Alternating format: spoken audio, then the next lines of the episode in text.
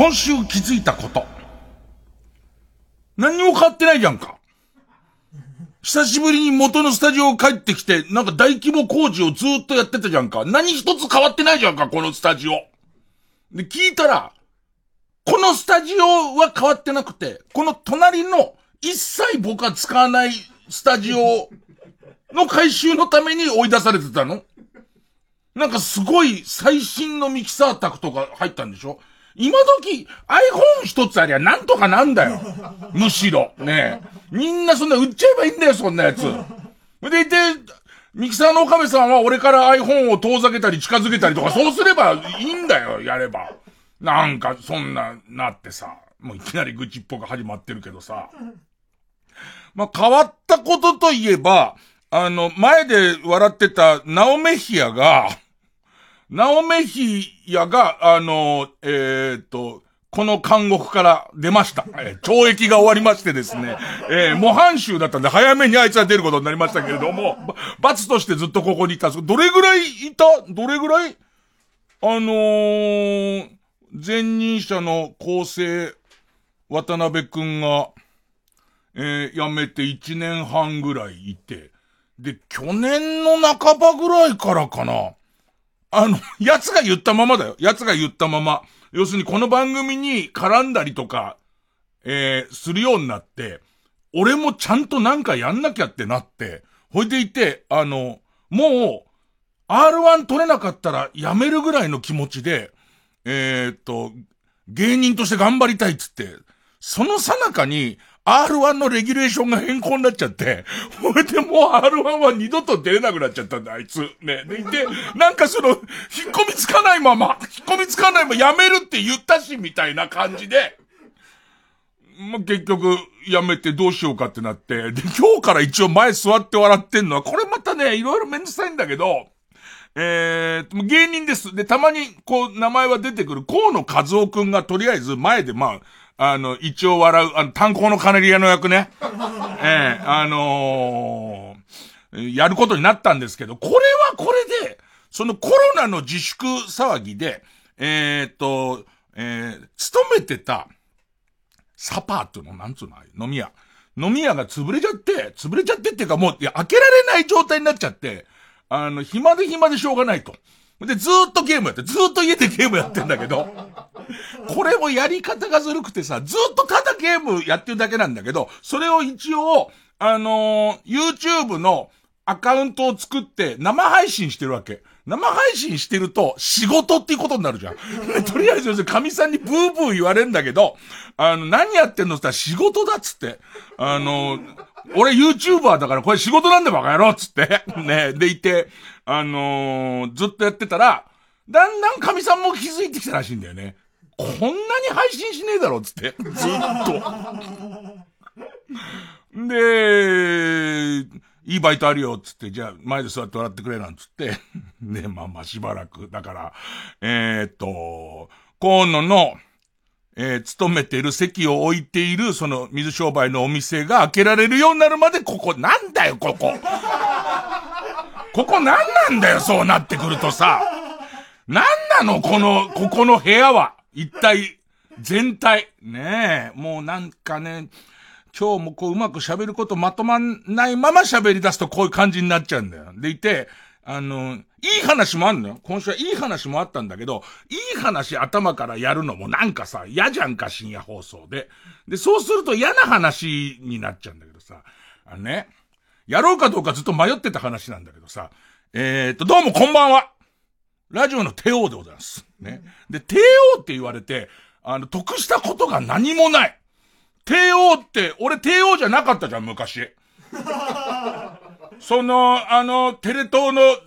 佐久間、佐久間さんが、テレ東のってつけるとなんか佐久間さんだな。今フリーになったのか。佐久間さん。仕事くれ。ね。ね。帝王に仕事くれよ、お前。尊敬してんなら。ね、で、で、で、その、えー、っと、佐久間さんがオールナイト日本で、で、そちっちゃい時から聞いてて、で、言って、ラジオの帝王だみたいなことを言い始めるわけ。帝王なんだから、もう位が上がってるわけじゃん。ね。俺は平社員でここ入ったのが、一気に途中の課長とかなんもなく、帝王になってんだから、すごいギャラとか上がって良さそうなもんじゃん。なんでもないんだよ、帝王になったところで。にもかかわらずさ、迷惑ごとばかり、こう増えやがってさ。なんか帝王だからいじってくるわけ、いろんな奴が。いろんな奴いじってくるじゃないですか。ね、いじって、それこそ今日久々に名前出すけど、神田伯山とかいじってくるじゃないですか。でさ、俺さ、いじってさ、俺なんか言い返すとさ、なんかこう出てきた若手を潰しに来たみたいなこと言うバカがいるんだよ。ね。でね、まあ、それはいいわな。でいて、いろんなとこでいじら、帝王、帝王つって、ね。えっと、いじられるじゃんか。いじられた結果さ、思ったんだけどさ、あの、フワちゃん。フワちゃんあたりにいじられる筋合いはもう全然ないっていう。なんかその、フワちゃんの、ああ言わなきゃいいのにさ。めんどくせえ、めんどくせえ、帝王めんどくせえ。帝王すげえめんどくせえっていう、あの、フワちゃんの、フワちゃんもムカつくのは、芸名の中にちゃんって入ってるから、なんか、愛情こもってるみたいな感じになるじゃんか。なんだよ、抗議すんのにフワちゃんって言わなきゃいけない感じ。ねで、で、あの、えー、っと、日本、世界一乳首をありがたがられなかった女が、あいつが、ね、生で乳首出ちゃってあんなに嫌な顔されるやつなかなかいないと思うよ。ね、世の中に。ね、でいて、なんか、オールナイト日本クロスみたいなことをさ、始めるのに当たった記者会見みたいのでさ、あの、移住員みたいになっちゃったらごめんね、みたいなこと言いやがんな、あいつ。ね。何それ、移住員みたいな、か、感じになっちゃったらごめんねって、こっち帝王なのになんだよって話じゃん。ね。で、その、俺はちょっとフワちゃんの悪質さについて、あの、考えるんだけど、えっと、まあ、な、最初ネットニュースでそれ飛び込んでくるわけですよ。ネットニュースで見て、で、言って、その、フワちゃんの、あいつのインタビューみたいに載ってるわけ。もう実に巧妙なの。その計算され尽くしたやりとりなの。その、オールナイトニッポン X っていうのを自分が背負うっていう覚悟。オールナイトニッポン、今の金子ディレクターから、クロスですっていう普通他局の話すんじゃねえじゃねえほぼ裏の話すんじゃねえが正しいアドバイスなのに、クロスですよもそっちおかしいからね。ほいで、その、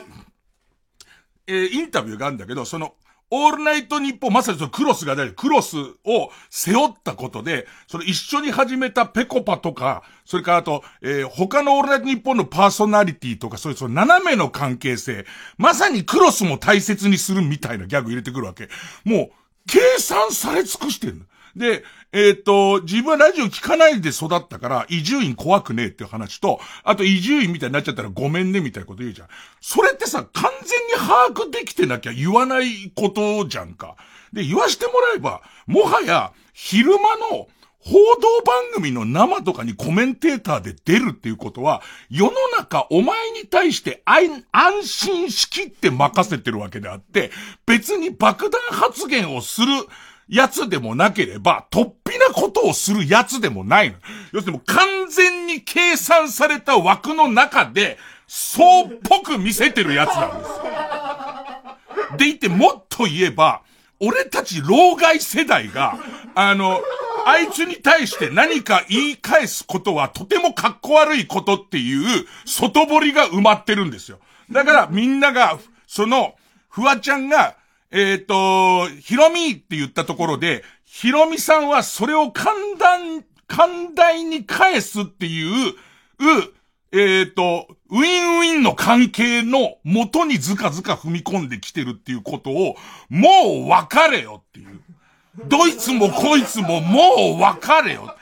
あいつは成功者だよ。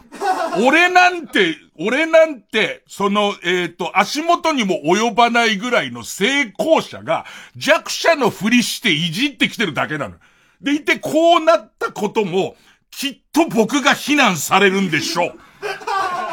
何年もやってるベテランが、番組開始10分で、青筋を、上に下に青筋を立て、カウパーをドクドク漏らして、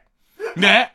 えー、フワちゃんの乳首なんて見たくもないって言いながらもちょいと想像して、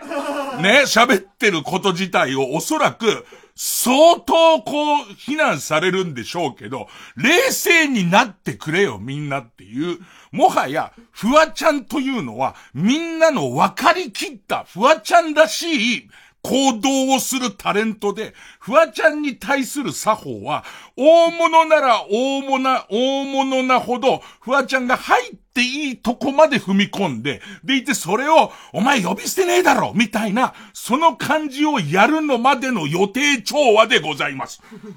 フワちゃんが面白かったのは、えー、去年か一昨年の正月番組で、林家一門の新年会に行って、えー、海老名佳代子にゴミみたいな目で見られてた あそこまでです。えー、横にいた竹山くんがもうフォローできない。もう、あんなに、ああんな外面のいい林家一門が、そのもう完全に地獄、正月ですよ。正月から地獄の顔で対応してたとこまでが、そのフワちゃん何やるかすげえっていうところです。ね。えー、その辺を分かってください。朝一番にニュースを切れる人なんですよ。そこで一回もはみ出すことなく。で、それが、え満を持して、え深夜番組を引き受けますっていうことなんですよ。でいて、えっと、自分の人脈からいっぱいいろんな人にメッセージをもらうってことも巧妙にできてる。もうみんなウィンウィン、誰一人こっちとら友達なんかいないんですから。帝王、帝王っていうくせに帝王に会いに来る奴がいないわけですから。なんですかこの無駄帝王なんですか無駄帝王の感じとかおかしいじゃないですか。こんな話する予定じゃない。だからさ、ナオメヒアがバカなのは、席だけ置いてくれっていうの。ね。よし、席だけ置いてくれて、あの、来なくていいんだから、なんか言った時に、完全台本で言わされたっていう責任だけ被ってくれりゃいいんだから。で、その、何年か、その実家にでも帰っててくれれば、ね。で、あとはその、ある程度の養育はするよ。そういう役でいてくれりゃいいんだけど、まあなんかね、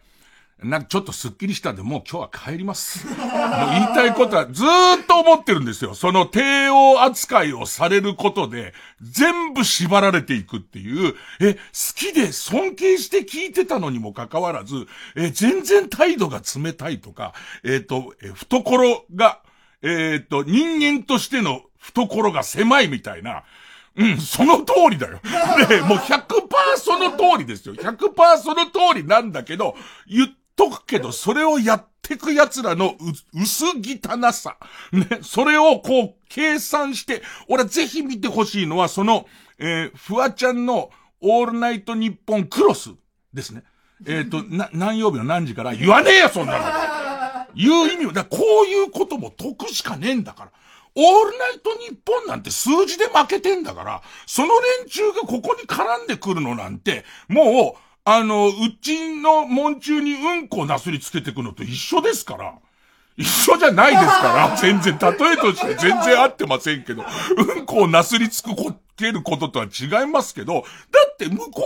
う側は、今、そのラジオに関しての知名度もなければ、数字もない奴らが、こっち側のとこにうんこ投げてくれば、投げ返すじゃんか。それでそうすると投げ返して、ああ、投げ返してきた。シャレでやってんのにシャレが通じない。うんこを投げ返してきたひどい人。一瞬ひでえな、うんこ投げ返してんだって、みたいな。おかしくないもん。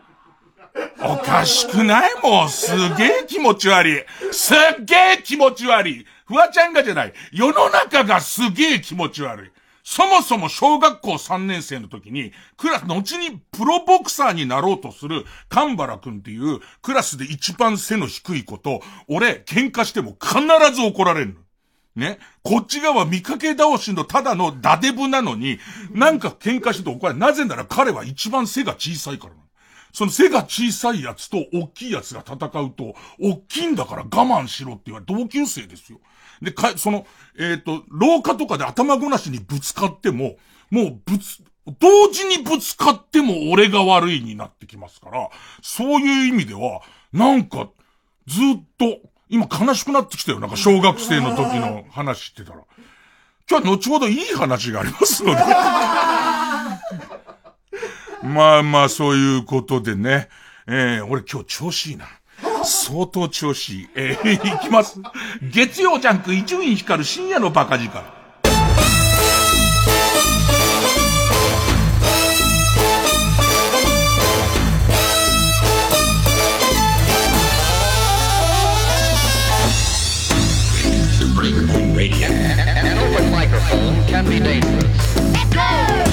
予告してもいい今週一週間、フワちゃんは何の問題も起こしますよ。僕はこの番組始まる前に、ある出来事でこっぴどく怒られてますけど、帝王なのに。ねえ、相当怒られてきましたけども、絶対そんなことないですよ。超常識人で誰とどう絡んだら自分が常識ないように思われるかなんてことは、千も承知でポジショニングをし、で、今現在おそらく稼げるとこまで稼いだら、えー、コロナ終わりで留学しようぐらいのプランが、明日をもわからない俺に比べて完璧に立ってるっていう、そういう奴が空気読めないとか弱者とかのふりしてんじゃねえよっていう。テレビとかであったらニコニコしますよ。俺はあそこでスイッチが変わるから。俺はラジオに触れられたらこれぐらい言ってもおかしくないはず。はずですよ。ね。もう明らかに強者ですから。もう明らかに勝ち組ですから。そのフワちゃんに呼び捨てにされて、え、本当に怒ったら、えっ、ー、と、世の中全員敵に回すっていう、そういう状態ができての呼び捨てですから、あの、皆さん、そこんとこよろしくお願いします。ね。このタイミングで曲なの。えー、犬足、ホーリー。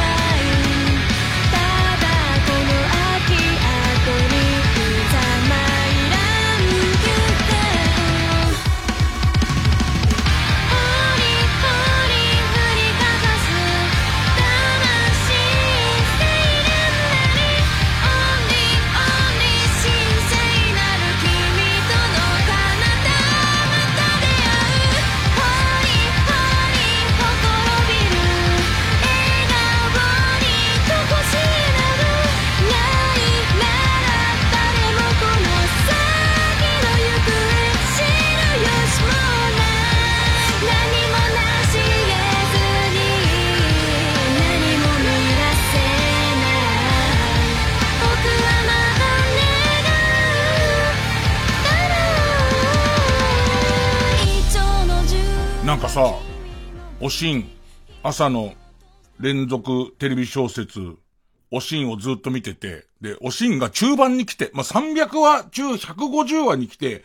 えー、めちゃめちゃ悲しい展開になってきて、で、おしんって子供の頃、えー、っと、すごいこういじめられたりとかひどい目に遭うっていうのは覚悟できてて、で、途中からおしん頑張るめちゃめちゃ頑張って、で、いろんなことあって東京出てきて、で、えっと、神谷さんの仕事を始めて腕がいいからもうみんなチヤホヤしてくれるし、そこであった、えっ、と、佐賀出身のすごいお坊ちゃんと結婚して、子供もできて、でいて、まあ、このお坊ちゃんは坊ちゃん育ちだから、えー、失敗もいっぱいするし、その弱い一面とかもあるんだけど、なんとかなだめすかしたりとかしながら、えー、一人こう、ジーヤがいてくれそのジーヤがおしんを買ってくれたおかげで、えっ、と、幸せな生活に入るわけ。でいて、いよいよ、えー、その、えっ、と、旦那の、仕事が順調だからっていうんで、でかい工場を建てて一気に勝負かけるぞっていうんで、その工場の落成した日に、えっ、ー、と、関東大震災が起こる。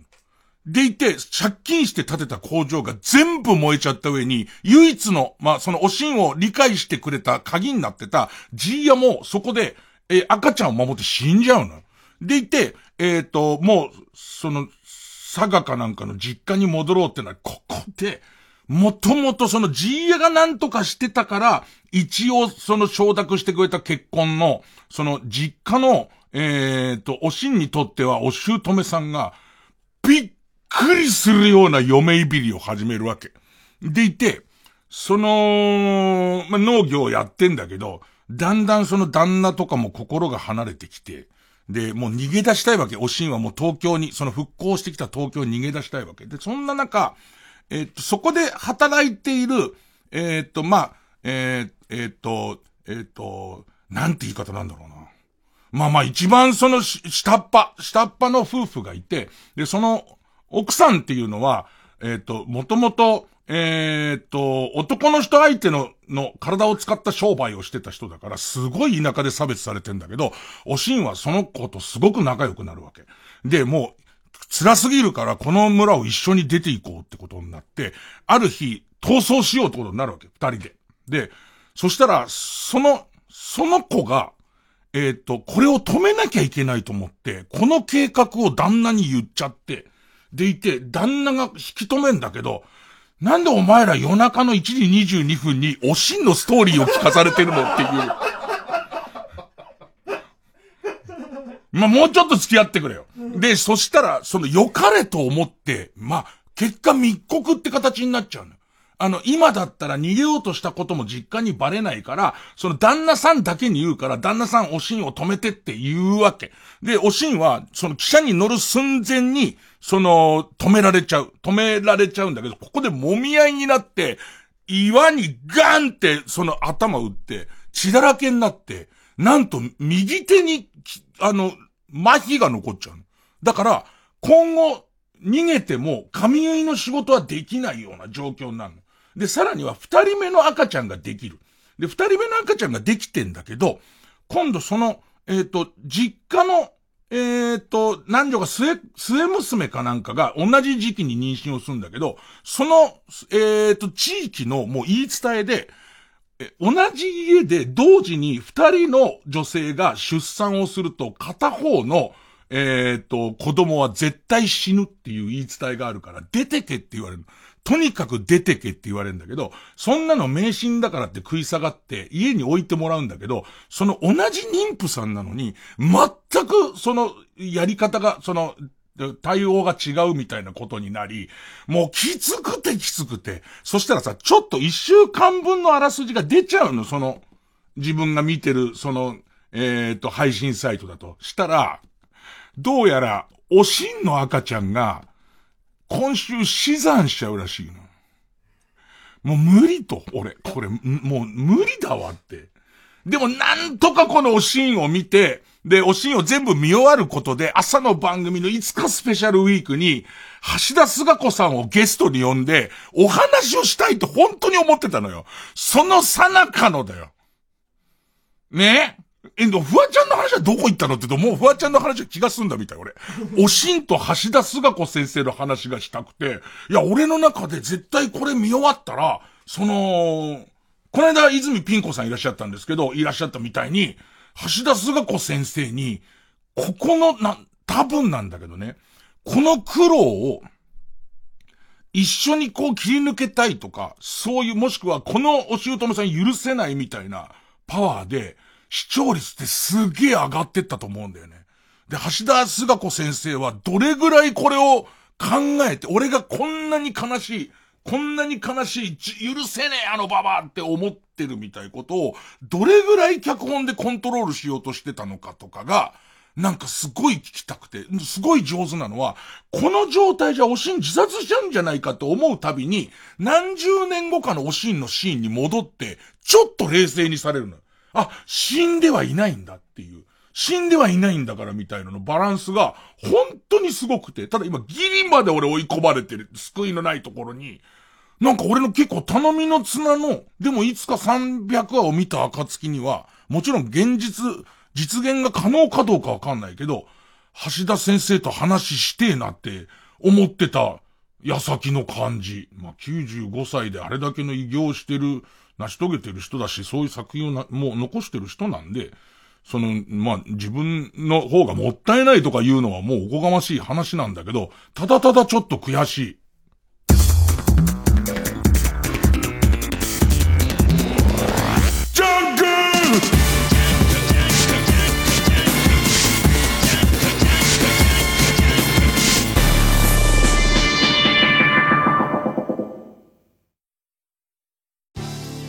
TBS ラジオジャンクこの時間は小学館中外製薬マルハニチロ伊藤園ホテルズ他各社の提供でお送りします。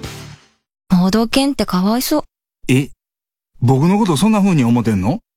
世間の誤解に吠えさせてもらいますわ。うちら一緒におんのが幸せやのにそんなん言われたら相方も悲しむわ。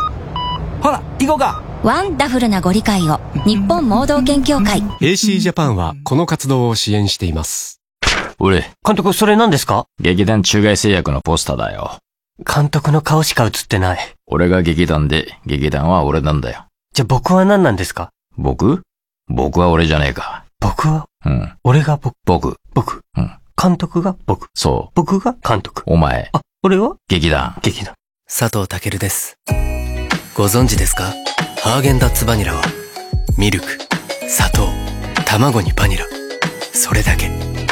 素材がシンプルだからこそバニラの香りが引き立って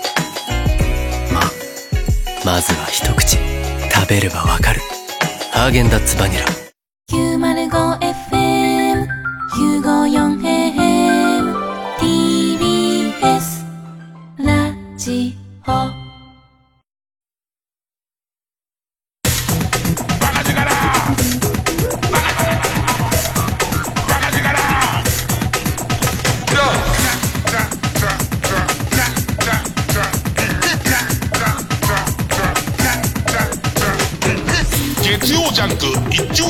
深夜のバカ力。まあ、いいことないですよ。ねえ。ー、あともう一個、もう一個ありますよ。えっとね、えー、っと、ウーバーイーツで置き配を頼んだんですよ。置き配で頼んだ四川風もつのピリ辛炒めを、えー、猫が食うっていう。大ショックですよ。こっちは。それもさ、神さんが遅くなるって言うからさ、じゃあそれ神さんにさ、じゃあ俺適当に飯済ましとくよ、みたいなこと言ってさ、で、俺から、からしたらほっぽとかれ、ほっぽられてるわけや。ほっぽられてるけども、まあそのウーバーイーツでその、なんか、そういうのあんだ、もつのピリ辛炒め頼んでさ、でいて、会う、会うの嫌だからさ、おちんちん出てるから会うの嫌じゃんか、ね。で、だから、あの、会うのも吐くのも嫌じゃんか、ね。だから、えっ、と、うん、置き配を選ぶわけ。で行って、置き配しながらゲームやってて置いてってくれるからそれでいいやと思ったらさ、ゲームやってるうちにさ、神さんが結局なんか早めになったって帰ってくるわけ。で行って、玄関が大変なことになってるわよ、つって。で、その、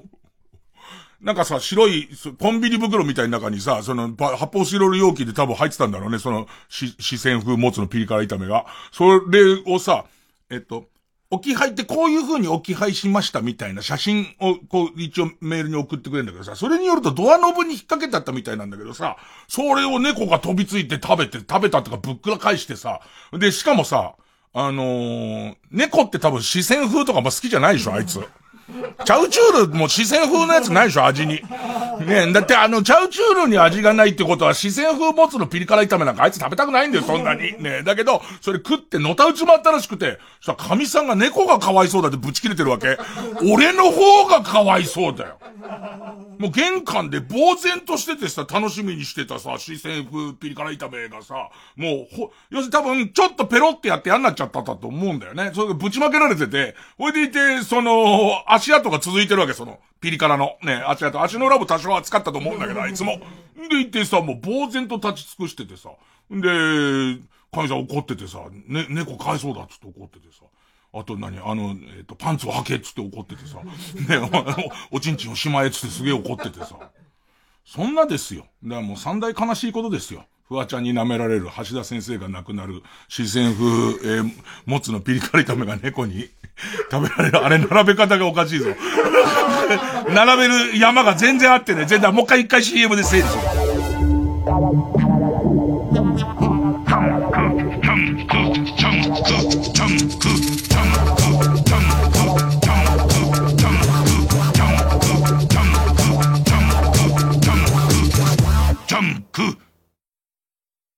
フィッシュソーセージの死の真相を突き止めるため島に向かったマルハニッチーロ。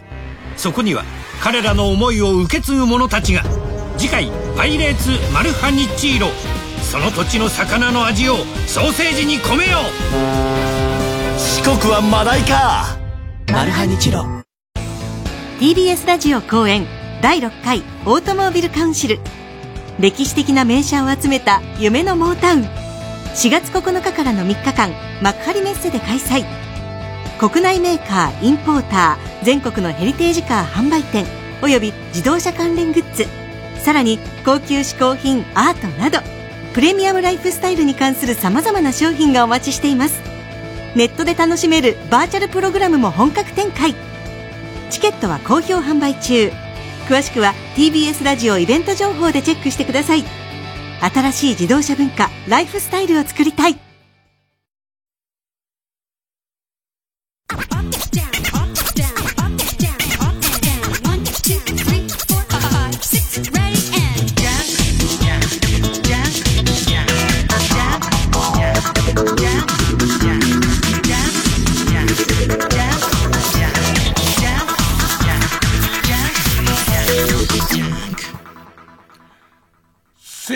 週の火曜日だ。番組開けて朝の番組やって。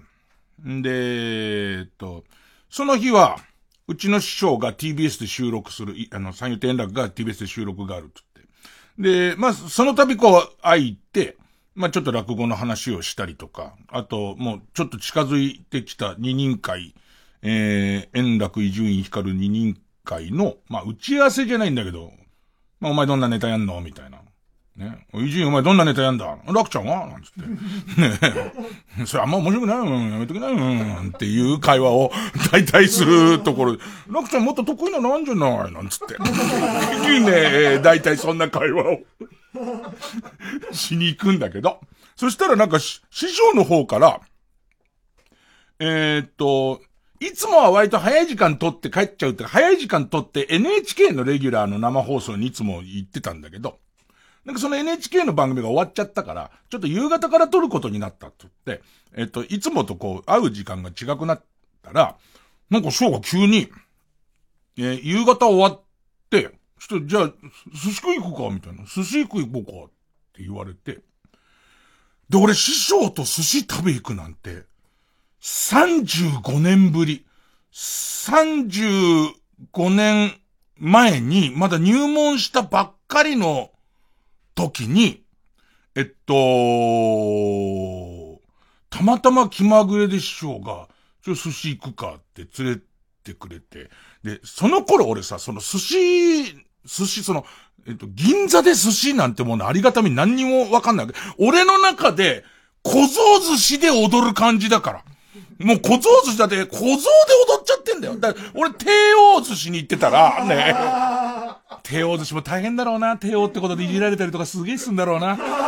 これでちょっと小僧寿司に言い返したりすると、帝王なのに大人げないって言われんだろうな、お前も。多分大変だな、いろいろな。で、その、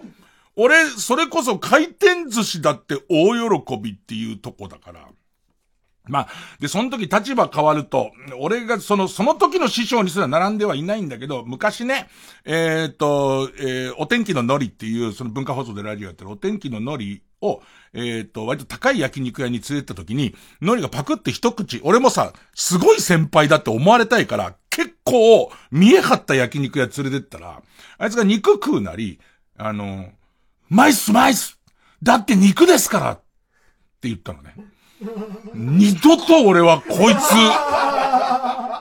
ね、牛肉ですからならもう牛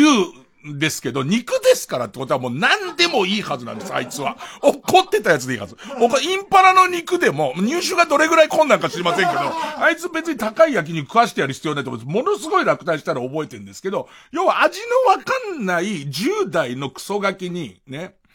まあ、銀座の寿司食わすってのもなんじゃん。でいてめちゃめちゃ食うのは日頃から知ってるから、半分シャレでその時に師匠が、えっと、そこの大将に、おい、こいつにチラシ作ってやってくれ、つって、海鮮チラシを作ってくれて、で、それで腹をほぼ満たしてから握りに行っていいっていう、まあ、ギャグがあって、それを未だにずっと覚えてて、で、またそのチラシがすっごいうまかったら覚えてる。あ、なんか、その一流のお寿司屋さんの、なんかさ、お、今日はお寿司よって言われてチラシだとちょっとがっかりするじゃん。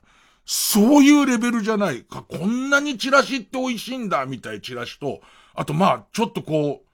その師匠と並んで寿司を食ってるっていう甲骨みたいのもあって、それがその35年ぶりに、ちょっとじゃあ銀座でも寄って寿司食ってくかっていう話になって、で、俺、お供しますお供しますって言ったらさ、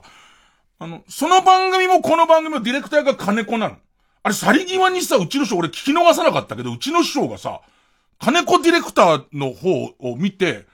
金子くん、行くって聞いて、すぐに、あ、でも今度にしよっかって言ったけど、あれさ、行くで終わってたら、来たのねえねえねえ。あれもしうちの師匠の話が金子くんも、あの、本当にこのリズムで、金子くんも行くかい？あ、でも金子くんは今度でな、ごめんなっていう話に、これぐらいのタイミングでなったんだけど、俺もうずーっと銀座まで行く間さ、あいつさ、あれで行くって言われたら来たの？ってずーっと思ってて、来て、来てどうすんのって思いながら。35年ぶり。こっち。ね、35年ぶりですよ。でいて、まあまあ行きましてね。んで、もうこっちはさ、その、えー、指定関係なんていうのはもう、神と信者みたいなもんですから、なんつうのかな、ただ寿司食ってたじ、あの、ただじいさんが寿司食ってるだけなんですよ。別に。ねえ、それも、あんな年にもらって座布団取りっこしてる大人げない。座布団が欲しきゃ買ってやるっつうの、俺が。ニトリで、何枚でも。ねえ、ねえ、それが、えー、それは皆さんから見ればそうかもしれませんけど、のじいさんがただただ寿司を食っているだけなんですけども、なんかその、えー、っと、例えばこう、旬とかをよく知ってるからさ、ヤリイカとかサヨリとか多分この時期みたいなやつをさ、ちょっと、あの、刺身でもらおうかなんて言いながらさ、そそれをちょいちょいつまみながらさ、あの、最近どうなのなんていうのを、板前さんと話してるのとかももうちょっとうっとりするぐらいかっこいいわけ。こっちは高い順に食いたいと思ってるから。ねウニをまず滅ぼそうと思ってる。ウニをレッドデータブックに載せようと思ってるから、こっちは。ね、と、人の金の時は。人の金の時はまずウニをどれだけ絶滅に追い込む、近づけるかっていう、もう、あの、黒マグロの会議が揉めるように揉めるように俺はしていくから、タイプなんだけど、なんかそういう派手なネタじゃないんだけど、ちょっとしたものを食べながらさ、言葉少なに昔の話とかしててさ。で、これ開けてすぐ俺水曜日にも番組あるからさ、水曜日でも昨日起こったこととして喋るんだけどさ、割とかいつまんで、その、えー、水曜日の朝の番組で喋ったのは、ああ、なんかやっぱり、俺からしてみたら、江戸っ子の感じですごいかっこよくて、また落語をやるって、ちょっとやるっていう時に、この佇まいみたいなものを、えー、と、あの、つけたいな。江戸っ子って、なんかそういう感じっていう、なんか、あ、あのー、生放送の花から怒鳴り散らして息切れちゃって、その後 CM 入ってる間に言い過ぎたな、変なネットニュースになったら嫌だな、とか。あとテレビでフワちゃんあった時に、なんかまた、うん、やりづらいな、みたいになんないの？そういうもんじゃないんだよね。そういうもんじゃないんだけど、その、ちょっと江戸っ子としてかっこいい、な寿司の食べ方から何からちょっとかっこいいなって思って、ほいで、なんかその、えっ、と、また自粛期間時短だから相当早く終わっちゃうんだけどさ、いい心持ちだから帰るよ、なんつって、どうせ閉めんだろうなんて言いながらさ、帰ってさ。で、なんかすげえなーっていうその、江戸っ子感変わんねえなとか、ゲーム差が広がるどころか縮まんねえなと思いながらさ、その銀座でタクシーを止めよ、止めて、今タクシー止めますみたいな感じになってんだけど、したらさ、急に振り向いた師匠がさ、あ、マカロンの美味しいお店があんだよって言い出してさ、全然江戸っ子じゃねえなと思って。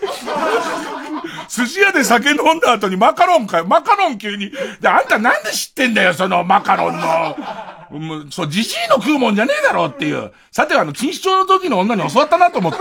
ほいで、その、フワちゃんは大丈夫。師匠はダメ。そういうの分かんないと本当ダメだよ。本当にダメだよ。フワちゃんぐらいちゃんと計算しろって話なんだから、それは逆に言えば。ね。でいて、あのー、マカロン入ってさ。で、まあ、その、朝の番組のオチとしては、その、マカロンかよっていうオチなんだけど、最終的にそのマカロン屋入んだけどさ、あのー、神さん待ってんだろって言うんだよね。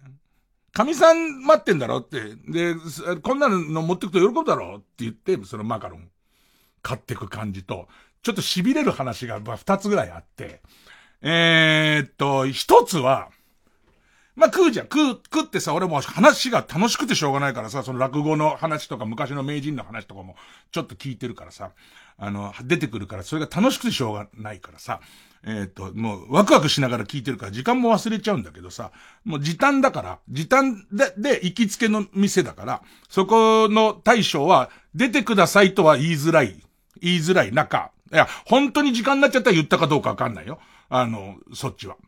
言いづらい中、こっち側から、あの、時短なんだろ？うって言って、こう、そのスッと席立つ感じも、かっこいいし。あと、時系列がバラバラになるけど、帰るときに、それまではたま、たわいもない昔話をしてるんだけど、帰るときになって、えー、っと、二人会なって、その二人でやる落語会、6月の今半ばぐらいにもうやります。で、ちゃんと告知もしますし、チケット全部買い占めて燃やそうと思ってたんだけど、ね。結構枚数あるとこでやるので、相当枚数出るとこでやるので、燃やしきれないなっていうことになり、でいて、あのー、したら最後の最後に急に、そうそう二人会なっていう言い出して、楽しめよって言って、こう車に乗ってくわけ。で俺の性格分かってるから、俺は、その、自分の100点満点が分からず、あの、理想の100点満点を追いかけて、大体自分を追い詰めていくっていう、だから、落語会にいた頃も、自分の、その頃の実力なら、その程度で上出来なのに、おかしいな、俺、ちょ、炎症よりちょっとうまくできるはずなんだけどなって思ってるから、ねえ、ねあれこれだと、あんま炎症まで届いてねえなって言って悩んじゃうような人だったから、なんかその、そこで、その、落語会の話をずっとするんじゃなくて、思い出話をずっとしてて、最終的に多分、寿司食いって言いたかったところはそこなんだと思うんだよね。その出来もしないのに思い詰めてもダメだから、落語面白いなっていうところをちゃんと考えてなきゃダメだよ、楽しめよっていうことが言いたいっていうのが一個と、あと、もう一個、途中で、えっと、そこにいた大将が、えっと、伊集院さんどうして落語やめちゃったの？みたいな話になって。で、まあ、こっちもちょっとだけ、その、お酒入ってるから、そんな、こう、なんで落語をやめたのかと、やめた時の話、みたいな。いや、僕あんま自分勝手をしてるせいで、師匠にも迷惑かかるようになったんで、やめたんです、みたいな話になって、え、迷惑って何？みたいな、こう、話を、横で師匠はちょっとその、えー、っと、刺身を、つまみながら、つまみながら。面白くした方がいい？横で師匠は、ウニのイガを脇に挟みながら、じゃあ痛い、痛い痛い痛い痛い痛い痛い痛いこれぐらいこれぐらい痛い痛い痛いっていう痛気持ち遊びをしてて、ね、夢中でしてて。まあ、師匠は、その、背中を丸めながら、まあ、ウニを挟んでたかどうかはそっちに任せるわ。どういう絵を作るかは任せるわ。銀座の寿司屋のカウンターですよ。カウンターを挟んで向こうに大将で、隣に師匠ですよ。でいて、その話をしてて、でいて、え、どんな迷惑かけたの？って言うから、具体的な話で、いや、実は俺があんまり勝手なことしてるから、えっ、ー、と、師匠の師匠の、大師匠の、昔のあの円楽師匠が、えー、商店の楽屋で、うちの師匠に、切れたっていう噂を俺は聞いた。えっと、ある日家でぼんやりしてたら、家でぼんなり、ぼんやり、今日も今日とて、右の玉袋を引っ張ったり戻したり、引っ張ったり戻したりとかずっとしてたわけ。で、そしてたら、なんか家に電話がかかってきて、その当時携帯とかないから黒電話がかかってきて、で、えっと、兄弟子から電話ですよっていうのを言われて、したら兄弟子が、いや今日、商店の楽屋で、お前のことで師匠が、えっと、説教されてたと。でいて、師匠が、えっと、口答えをしたことで、とても雰囲気が険悪になってるっていう。でいて、その、えー、っと、これでいいのかって、お前ちょっと考えろよ、いい加減にっていうことを言われて。で、そういうことがあったんですよ。で、言って、その、まあ、言い方としては、その大将と話してるから。で、ですよね、楽ちゃんとは言えないし。ね、冬に、楽ちゃんそうだったよね、パンパンパンって背中叩けないじゃん。だってウニを脇の下に挟んでるから、そこで背中バンバンだって、痛い痛い痛い痛い痛い痛いってなっちゃうから今いいとこで止めてんだから脇の締め方をってなっちゃうから、まあそうは言えないけど、その、えっ、ー、と、大将と、まあその商店の楽屋で、僕が買ってやってるから、円楽師匠に怒られたみたいなことがあって、みたいな。ちょっとその話をしてたら、あ、あの話なーって言って、あのー、具体的にはなって言い出したのね。まあまあ、まあ、具体的には、正確には、こういうやりとりがあったんだよ、つって。金子、いたらどうする？もうその、俺からしてみたらさ、ええー、ってなるわ。もうそれですら、30年前ぐらいの出来事だから、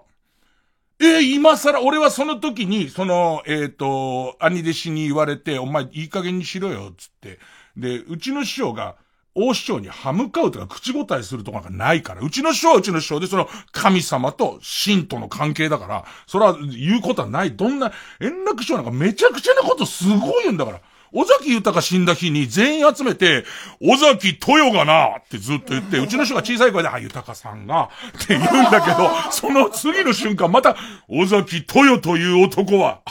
尾崎豊さんが、って言ってて、うるさい今は豊だって言われて、そうですねっつってたから、うちの人。それぐらい口答えしない人だったんだけど、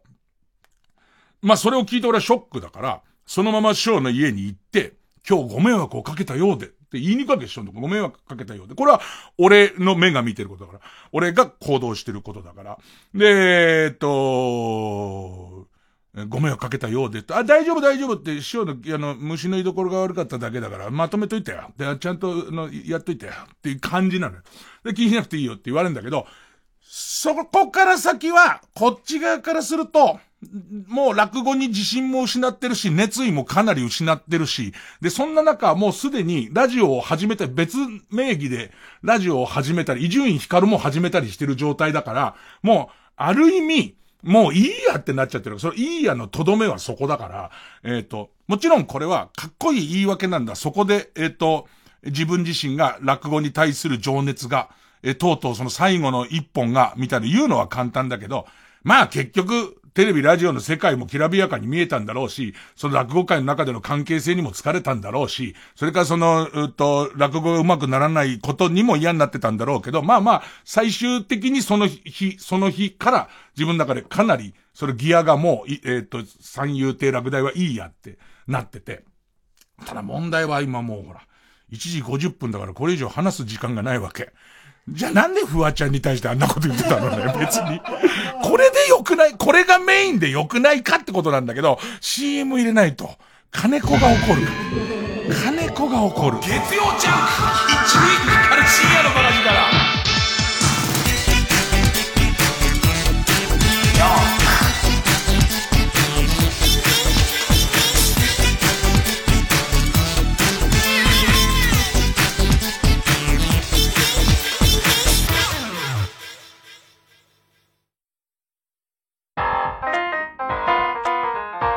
ここで、エイルの、ここで息をしてをお聞きください。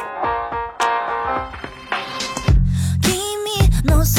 し汗臭いシャツの隣を歩くだけでいいの突然の雨に打たれて拗ねた夜にキスを落とした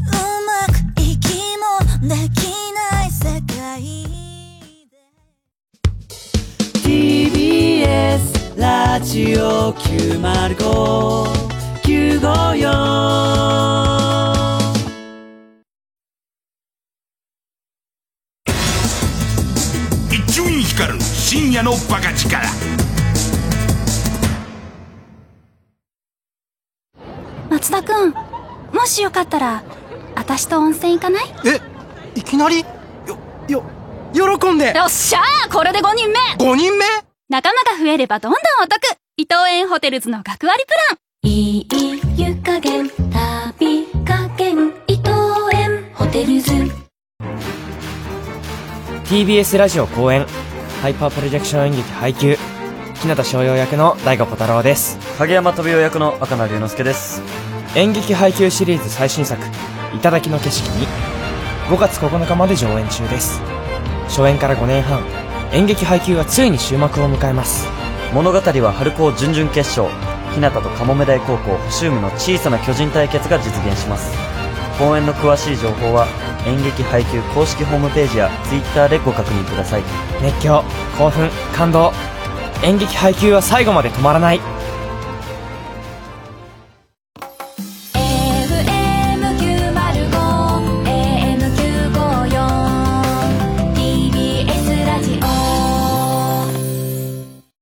TBS ラジオ JUNK。この時間は小学館中外製薬マルハニチロ伊藤園ホテルズ他各社の提供でお送りしました。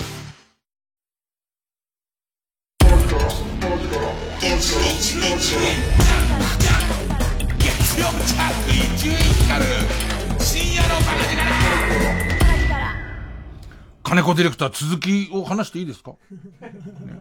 ね。結局、俺はその、四川風ピリ辛もつ炒めを食べたかったわけだから、俺のご飯がないわけよ。だってもうそれを玄関に巻かれちゃってるわけだから。で、で、神さんは神さんでもう疲れて帰ってきてるから、俺の飯を支度するつもりはないし、あと、猫がし、これじゃないやつ。続きってこれを、いや、なんか前のめりで金子ディレクターが来てるから、そんなに猫ちゃんがどうなったのか、猫ちゃんは大丈夫でしたよ。すげえ水飲んでたけど、その後あの、水、な、地域猫だからさ、うちが飼ってるわけじゃないんだけど、水のその器があるからさ、いい、この話本当にいい。猫が無事だったかどうだったかは、やっぱちゃんと知っといた方が良くない？みんな。ね。で、その、で、うちの師匠が、あの時のことを、それ正確に言うとっていう、その、まあ、それもなんかね、その、そのうち、お、えっ、と、どっからか、その、いじ、まあ、伊集院光としてもオールナイトが始まったりしてますから、ね。あの、その頃そのラジオの帝、まだ帝王じゃない、帝王の片鱗をもう見せてますから。ね、もうすでにほぼほぼ帝王の、もう、もう、あの、気づく人はもうこいつ帝王になるって分かってますから、ね、えーその状況で、ね、えっと、どっからか回り回って、えー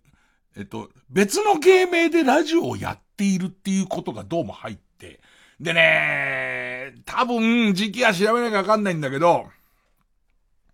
俺が、もう白くさんは、この間ちょっと探りかけたら白くさん忘れてるっぽかったんだけど、日本放送の番組で、白くさんと、えっ、と、ダンシュンさんと、もう一人立川一門のお弟子さん三人で、立川ボーイズってんで番組出てて。でいて、俺は伊集院光で、その同じ番組に出てたんだけど、俺その頃、その、えっ、と、落語家だっていうことを言えない伊集院光っていう別キャラで出てるわけ。だけど、ここと面識があるわけ。で、そしたら一応出る約束としては、その、伊集院っていうことをいじる、いじらないっていうことで出たんだけど、まあ、そ、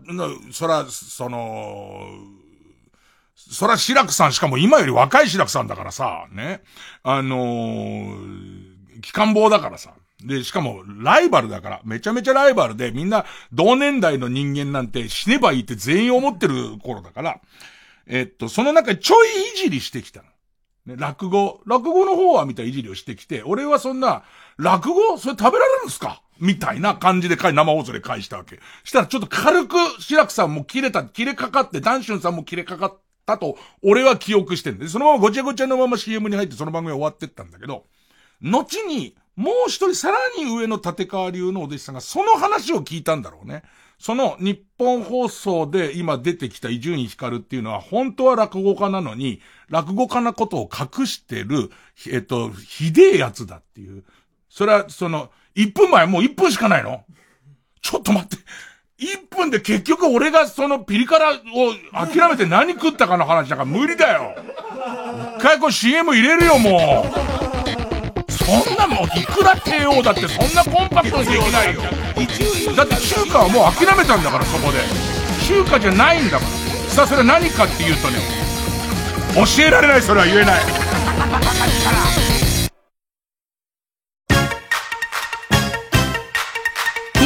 ラジオ主催堤恭平オフィシャルトリビュートプロジェクト。ザ・ヒットソングメーカー堤恭平の世界 in コンサート。日本音楽界の至宝堤恭平の名作を豪華な出演者と日本を代表する実力派ミュージシャンが送る奇跡のコンサート4月17日18日東京国際フォーラムホール A で開催。チケットは好評販売中。詳しくは TBS ラジオ。イベントページをご覧ください。かまいたち濱家です。山内です。僕たちの番組かまいたちのヘイタクシーのオリジナルグッズは好評発売中。iPhone ケースジャンパー T シャツトートバッグステッカーシールなどがございます。あと作家のモリシーのイラストが描かれた乗車日記ノートも。乗車日誌でございますね。きつ 言い直してください。きつ言い直してください。作家モリシーのイラストが描かれた乗車日誌ノートも。えー、森下メインの作家メインのグッズというのは目新しいんじゃないかと思いますのでぜひ皆さんお買い求めください。詳しくはかまたくグッズで検索してください。モリシーのイラストが描かれた乗車日記ノートでございます。日誌ノート。は？はじゃなくて。日誌。LINE スタンプ第2弾もあるよ。何合わせてきてんねん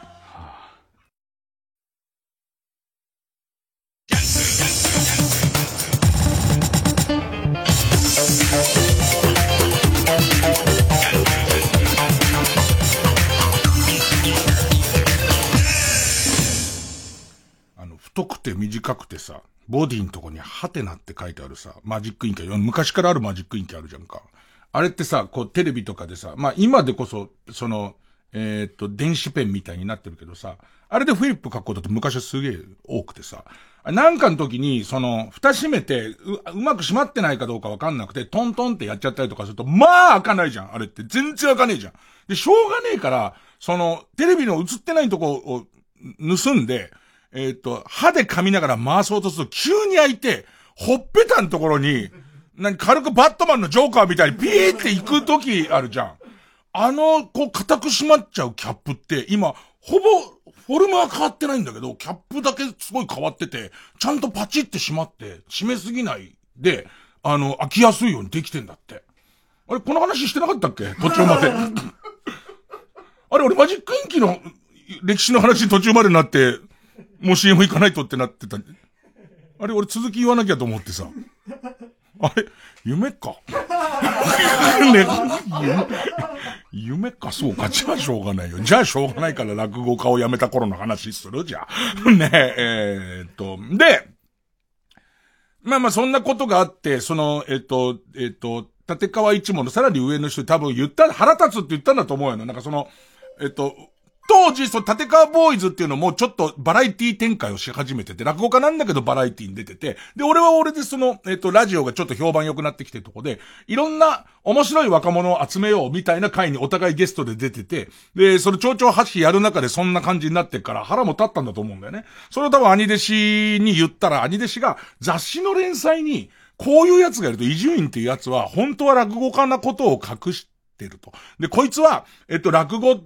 がやりたかった落語が好きな、俺は、そのひどい文章でさ、推測で、腹が立ったから推測で書くがって書いたの俺その文章に。腹が立ったから推測で書くが、こいつは落語なんか好きじゃなくて、えっと、ただテレビやラジオに出れればよかったやつなんだっていうようなことにちげえねえんだみたいなことが書いてあって。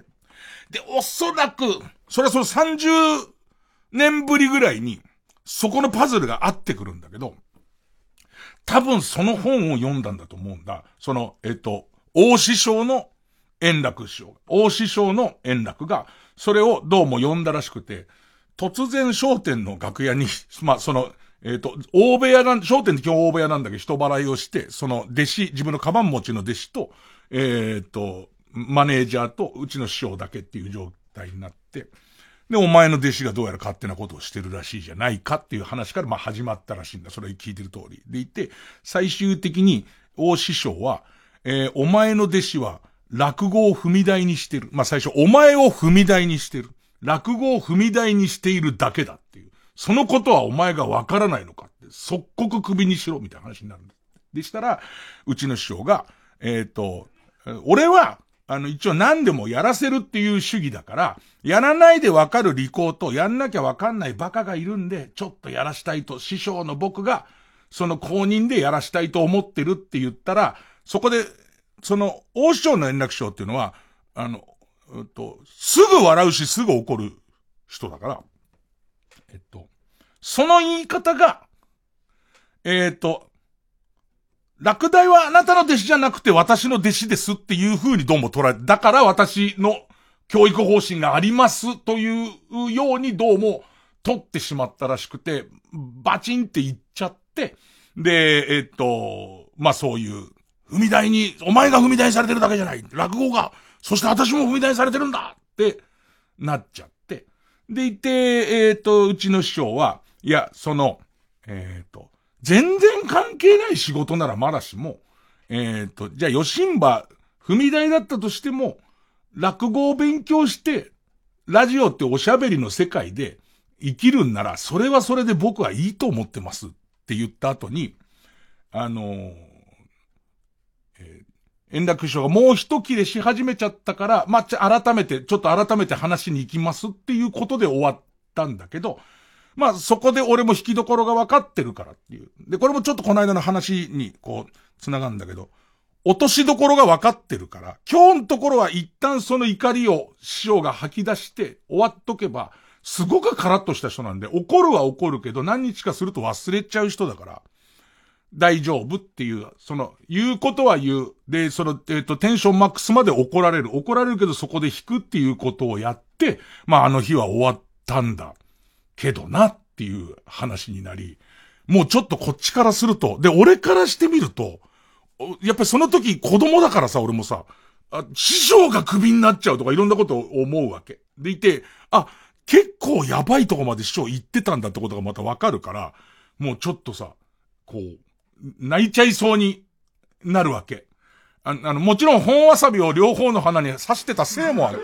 ねえ、それもある。あの、盗んで帰ろうと思って、その、軽くカウンターから盗んだ本わさびを、本鼻の穴にこうやって二つ刺したまま、ヒヒョン、ほんでドアハハって言ってるから、それで涙も出てるんだけれども、それでさ、ちょっとさ、トイレ立ったりとかしてさ、あ、そうなんだと思って、あの時に、商店の楽屋でそういうことが起こってて、でいて、あの、俺が思ってた以上に、あ、その、うーん、僕のために言い返してくれてたりとかするし、で、結果こういうことになって、で、しかも今度落語会やるんだ、みたいなことに対して、ちょっとこうグッとくるわけ。で、最後に、とどめで、すげえグッとくる話があって、まあ、その後もいろいろその落語のこの演目はこうなんですか、あどうどうなんですか昔、昔の名人はどうだったんですかみたいな話もまあずっとしてんだけどさ。でまあそのさっきのまたちょっと時系列を、時系列を上手に入れ替えていくっていうすごい高等テクニックですよ。ねえ、ええフワちゃん盗んでください、これは。ねえ、でいて、えっと、ほいで、あのー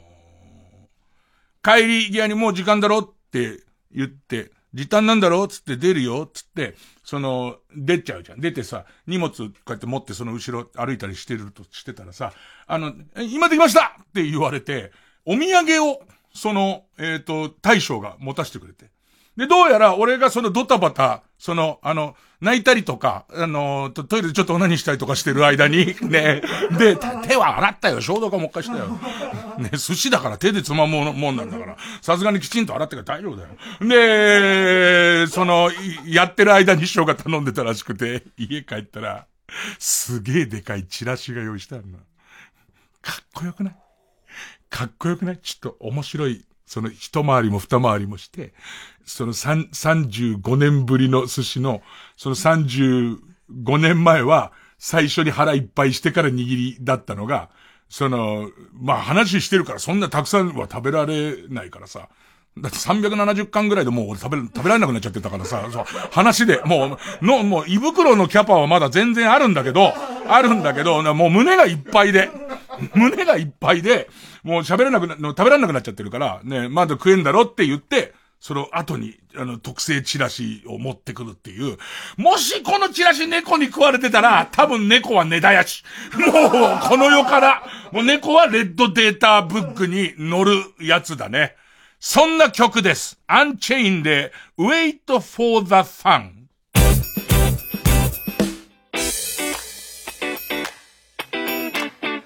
Get away 泣いた風いつにも増して揺れて霞む Day and day 雨ならかい巡り合った星と涙違いばかりで勇気違い。交わらずの窓と聞こ紆余曲折の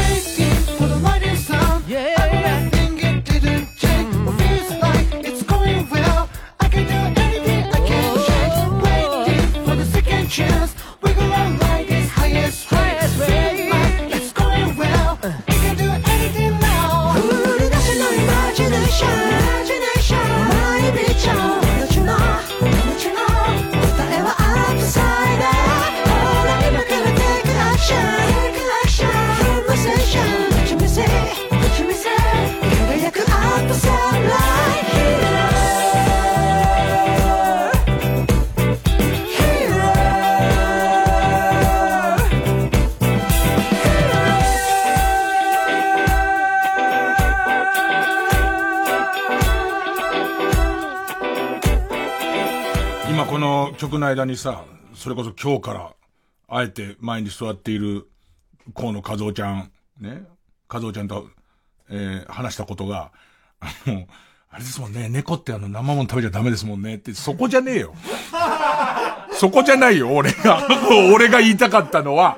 ももしチラシ食べてたらって話はそこじゃないんだよ。あの、確かにイカとかダメだっていうのはわかるけども、いや、お前が犬猫好きなのはわかるけど、そういうことではないっていうだけはちょっと覚えといて。それだけは覚えといて。いやー、だけど本当に。で、まあまあ、その今の話はさ、時系列で言うと、この後マカロン食ったりすんだけど、ねえねえねえマカロン行こうぜってなんだけど、やっぱり帰りのさ、車の中ですっごい思ったことはさ、な、もちろんいろんなこと思ったんだけど、どうしても離れなかったのは、金子ディレクター来てたらどうするつもりなんだろうと思って、俺メソメソしちゃってるしさ、ね、その自分の知らないさ、ね、うちの師匠とかたまに話し始めるわけ、その芭蕉師匠がさ、何々名人会の楽屋でさ、なんつって何の興味もねえだろ、そっち。で、またさ、うちの師匠と収録やってるとこ見てたらさ、なんか興味のねえ話を興味あるふりしてさ、あの、ずーっとこう合図打ってんだよ、なんか。うちの師匠とかがまたなんかお便り紹介する番組でさ、素敵なこと言ってんだよ、素敵なこと言ってんのに、まあ昔からこういうことも言いますもんね、みたいな。ね、昔からこういうこと言いますけど、全然ピンときてないのに、大きくうなずいたりとかしてあって、あいつ。もし来ててどうすんだよ芭蕉師匠の、そのどの話のどの部分が粋だったかっていう話結構あんだ、長くあんだぞ。で、挙句の果ては俺泣いちゃってんだぞ、そこにいたら大変なことになってたんだから。まあでも、今さらにこの、ね、そのなんていうのか、ラジオ生放送がいいのはさ、刻々移り変わる気持ちみたいな報告できるじゃんか。2時11分現在、じゃあ全部まとめて何を思ってるかっていうと、なんでフワちゃんの話から入ったんだろうっていう。ね あれがなければ、ちょうどいいサイズで前半戦で今の話終わってるよな。ね。まあ、その辺だよね。帝王とはいえ。帝王とはいえ、その辺なんだよ。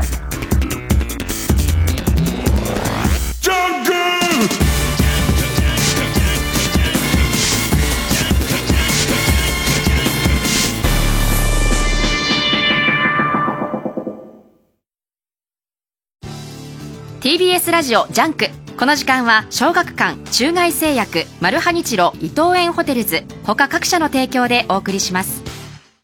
千穂さん千穂さん千穂さん千穂さんああ千穂さん千穂さん千穂さん！たとえ今世界が終わっても僕は千穂さんを愛してる。奥博也が描く純愛最強 SF ギガントコミックス発売中。小学館。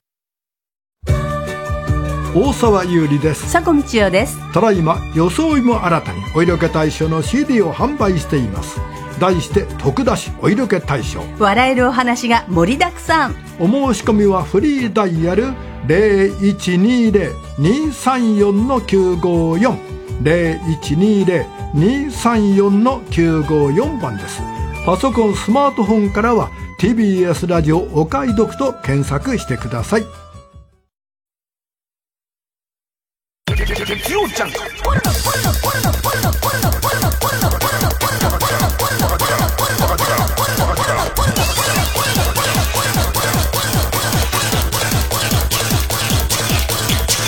集院光る深夜のバカ力。実はさ、今週さ、久しぶりに仕事、まあ、仕事で、あのー軍艦島、長崎の軍艦島に行ったっていう結構デカめの話もあるんだけど、なんで、俺、フワちゃんに対するあんなこと言い始め、溜まってたんだな。まあ、溜まってたは溜まってたんだろうけど、いや、あのね、今思えばね、完全な負けなんですよ、こんなもん。フワちゃんが、や、やり返してきたって俺の負けですよ。だって結局のところ、向こうの術中にはまってんだから。ね、リスナー誘導みたいなもんだから。かといって、あの、フワちゃんが引いたところで、また俺の負けじゃないですか。もう、すごい、全方位負けだからね。全方位、ど、どのイフを取っても負けの話を、なぜしたんだっていう、大反省ですよ、今。ね まあ、あと、そのさっきの登場人物で言うと、俺はその、白くさんとダンシュンさんにそのことを結構謝りたいのね。ずーっと、ずーっと、その30年前の日本放送の生放送で、えっ、と、彼らは別に暴露しようと思って突っかかってきたんじゃなくて、あのーちょっとしたいたずらぐらいで仕掛けただけなんです。仕掛けたやつに対して、ちょっと返し方としてもあまり良くない返し方だったし、こっちビビってっから、言われちゃうと思ってビビってるから。だから、どっかで謝りたいと思ったんだけど、なんかね、あのー俺は強烈に覚えてるけど、向こうは覚えてないのか、まあ覚えてるけどいいやってなってんのかわかんないけど、白くさんもダンシュンさんも、ちょっとすれ違うぐらいしかきちんと会ってないからあれだけど、あんま、あの、普通に接してくれる、みたいな感じ。ねで、あとそう、新コーナーもやろうっつってたんだよね。久しぶりに新コーナーやろうっつってて、そんなに喋る時間ないんだって今日。どうする新コーナーやるか、長崎の軍艦島の話するからな。結構レアな話だよ。軍艦島もロケだから、今まで僕は何度も軍艦島実は行ってるんです。ここで軍艦島行ったよって話をした時以外にも行ってるので、軍艦島大好きなんですね。でいて、えっと、その、たまたまそのことを知ってるディレクターさんから、僕、あんまりロケ行かない、あんまりロケ行かないタイプのタレントで、しかも今、こういうご時世の中、あんまロケの仕事もないんだけど、ほら、軍艦島ってさ、他の離島だったら、そこで何かあった時すごいいっぱい迷惑かけちゃうけど、軍艦島住んでる人がいないから、比較的この最中にも行ってもご迷惑をなかなかかけない。で、えーっと、博士ちゃんっていう、あのーサンドイッチマンと芦田愛菜ちゃん、芦田愛菜ちゃんがやってて、なんか子供のいろんな詳しい子が出てきていろいろ講義する番組の、なんか世界遺産にすごい詳しい子っていうのがいて、で、その子が軍艦島に行くのに、一緒に軍艦島好きなタレントとしてついてってみたいな。ついてくロケどうですかって言われて、で、えっと、もう要は、ロケ、軍艦島って、その安全に行けるところすごく少ないんで、えっ、と、その、もう、100メートルぐらいの仕切られた通路のところから遠目にその軍艦島の、まあ、遺跡とか廃墟を見るしかないんだけど、ロケだと、中、ちゃんと誓約書とかも書いて、完全防備な上で、えっ、と、自己責任で中に入れるっていうことで、それはもうすげえなと思う。それはもう、潜在一遇のチャンスだから、行きます絶対行きますつって、えー、行ったんだけど、まあ、軍艦島って、まあまあ、まあ、どこまで説明すればいいのかわかんないんだけど、その、えっと、日本でも、その海に浮かぶ小さい島だったんだけど、それがその、日本でも、えー有数のものすごい良質な石炭が掘れるっていうことがわかり、で、そこがどんどんその、えっ、と、石炭の炭鉱を下に下に掘っていくと。で、人もいっぱい入っていくと。でいて、えっと、そこにいる人たちを、が暮らすためのスペースを作っていこうということで、最初の大きさからコンクリで固めて、3倍の大きさになった島なの。で、その外観が、もう軍艦に似てるから軍艦島って言われてる。で、昭和49年に、まあ日本のエネルギー転換とかも行われて、でいて、えっと、もう石炭いらないよっていうことになって、石炭もそんな出ないしっていうことになり、えー49年に閉山しますっていうことになります。でいて、その、閉山すると同時に、島全体がその炭鉱を経営してる会社のものだから、はい、出てくださいって言って、全員が出るっていう、その全員が3ヶ月で立ち退いてくださいって全員が出ちゃってるから、昭和49年から今まで完全にゴーストタウンっていう、まあまあ島なんですけど、で、そこの、まあ、まあ、ロケ行けるって言って、確かに、あの、本来、今まで自分が観光で行った時には行けないような、その柵をちゃんと係る人が開けてくれて、で、ヘルメット被って行くみたいなで中行くんだけどさ、もう、あのー多分、後で振り返ってみると、日本で一番、軍艦島に同行するのに向かないタレントだと思うの。あの、もう、炭鉱だから地下道とかすっごいいっぱいある。でいて、その地下道とかも全部、その昭和49年からどんどん風化が進んでるから、ところどころ地下道の天井部分、いわゆるゆ、ゆ、まあ、本来地面なんだけど、それが抜けて、で、その、全部コンクリートが腐食しちゃって、抜けて地下道が丸見えになってるところとか、あと、えっ、と、一夜にして、でかい台風開けたら、そこビルごとなくなってる、瓦礫になってるみたいなとこばっかりなわけ。で、そうすると、まあ、カメラスタッフとかテレビスタッフが何人かと、それからその、えっ、と、一人十、高校一年生ぐらいのその博士ちゃんのことを、まあ、俺が行くんだけどさ。もうさ、いつ底抜けるかは、わ、わかんないじゃん。いつ底抜けるかわかんないし、どう考えても、俺じゃん。そのね、抜けるとしたら俺じゃん。でさ、安心とは誰にも言えないわけよ。だって、その、一緒に行った、昔その軍艦島で少年時代暮らしてたっていうおじいさんがいいんだけど、そのおじいさんも、ああ、ここもなくなったんだっていうぐらい、あの、日一日風化してってるとこで、あ、ここ前来た時穴開いてなかったのにな、みたいとこだらけなわけ。ね。そこに俺が、こう、無理でしょ、そんなの、どうやったって。で、もう、だから、なんつったらいいのかな、ウエハースの上を歩いてる感じ。その、で、なんかさ、俺そういうのすごい心配性だから、スタッフ通って、でいて、あまあ、博士ちゃん通って、次俺っていう時にみんな通ったんだから大丈夫って言うけど、だってさ、俺だけ見桁あるわけじゃん。100キロあるわけじゃん。他は、全然その、それ足したら他大丈夫でも俺でアウトなケースなんか全然あるじゃん。でいて、軍艦島って遠くからしか見えないから、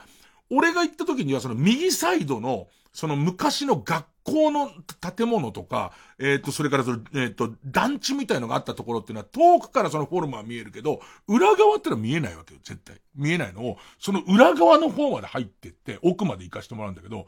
もう最後の最後の方は、もう、えー、壁、か、その、団地の建物の壁あります。これも100年前ぐらいかに作ったコンクリの壁があります。で、その下のところが、ほとんど、その、崩れ落ちちゃって地下が見えちゃってます。でいて、ヘリのところに、40センチぐらい、あの、断面図で見ると、カタカナのと、みたいな形で、その、その、えっと、との横棒あんじゃん。あの分が40センチぐらい残ってるだけっていう、この40センチを通らなきゃいけないの。トゥームレイダーじゃん。ねえ。ララクロフトじゃん、俺。ねえ、ねえ。もう横のところにそのケツバッチ、なんかね、それもね、結局、みんな、その、博士ちゃんとかも後ろ寄りかかりながら両手後ろペタッとくっつけて、横ににじりながらこうやって行くとこに俺も行くんだけど、あのね、ちょっと考えてくれるあの、別にさ、前だけお腹出てるわけじゃないじゃん。ケツも出てるじゃん。だからそれを後ろに引けない状態でケツ合わせちゃうと、もうそれだけでかなり前傾なのよ。マイケル・ジャクソンのスムーズクリミナルで途中あの3人の黒人が一旦前にこうやっても、あのに、イメージ。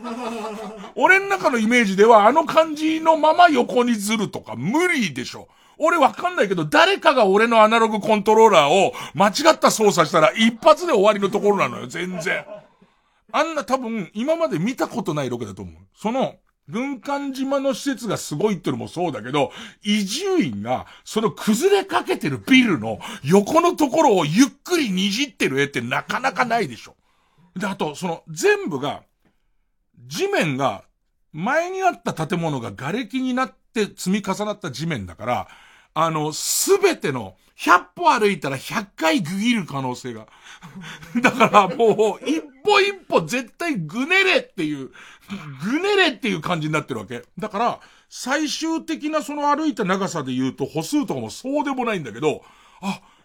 これが体幹ってやつなんだっていう、ああいう不安定なとこ歩くと体幹鍛えられるっていうじゃん。なんか、得体の知れないとこが痛いの。体の芯の方みたいなところが、次の日も筋肉痛で全然動けねえんだけど、いや、でもなんかその軍艦島の迫力とか、軍艦島っていうもののあり方とかは、あ、やっぱり行ってよかったっていうぐらいすごかったんで、まあ基本はその博士ちゃん見てほしいんだけど、その時にその坂本さんって言ったかな、もう伝説の軍艦島をその、えー、っと、世界遺産にするためにも頑張った。当時、あそこで生まれて育ったっていう今おじいちゃんがいるんだけど、その坂本さんが言ってた話で、多分オンエアに乗らない面白い話は、軍艦島って今でこそすごいその遺跡にもなったし、すごいみんなが、あれを見ることで何か、えっと、日本や地球の縮図が見えるようなとこがあって、そういう意味で価値は認められてるんだけど、その昔は単なる廃墟みたいな扱いだったから、結構こう映画のロケとかテレビのロケとかに雑に使われてたらしいのね。で、俺その映画見た記憶あるんだけど、宇崎竜道さんが監督で、で、内田祐也さんが主演だった、魚から大オキシンっていう映画があって、そこ軍艦島でロケをしたんだけど、で、あの、それが、1990年ぐらいだからもう平成入ってるよね。平成2年とか。昭和49年に人が全員いなくなって、もう平成2年ぐらいが相当廃墟になってる時に、えーっと、宇崎竜道さん、ゆうやさんたちのスタッフが映画撮り来たらしいんだけど、その時使ったバイクがずっと置きっぱなしだったんだって。ね。だから、謎なのは、昭和49年から誰も住んでないところに、急に平成2年のバイクが、でもその平成2年のバイクも結局風化してるから、同じように風化してるんだけれども、見る人が見れば、え、なんでっていう。ねここれ年代全然違うよねっていう、なんかそういうことが起きるらしいのね。で、今、ドローンとか飛ばすのも相当許可が難しくて、ドローンとかも変なとこ入っちゃうと、後で、今度50年経った時に、なんでっていう、急に、急にこの時代の昭和49年にドローンああった感じになっちゃうのが困るからっつって、なんかそんな話とかを、おじさんに聞いたりとかして、もう、あとはすごかった。その、えー、博士ちゃん高校1年生になったっていう博士ちゃんがすごいやっぱ物知りで面白かったのと同時に、えっと、これ言ったのが金曜日だから、で、さっき言った師匠と会ったのが火曜日じゃんか。そうすると、俺がこの年ぐらいの時に師匠は俺を引き受けてくれたんだみたいな、またなんだかわかんないけど、ぐっと来たりとか、ね、そんな、そんなでしたよ。ね、じゃあ、どうしようか。一回もう一回 CM 行くか。CM 行っとこうか。うん。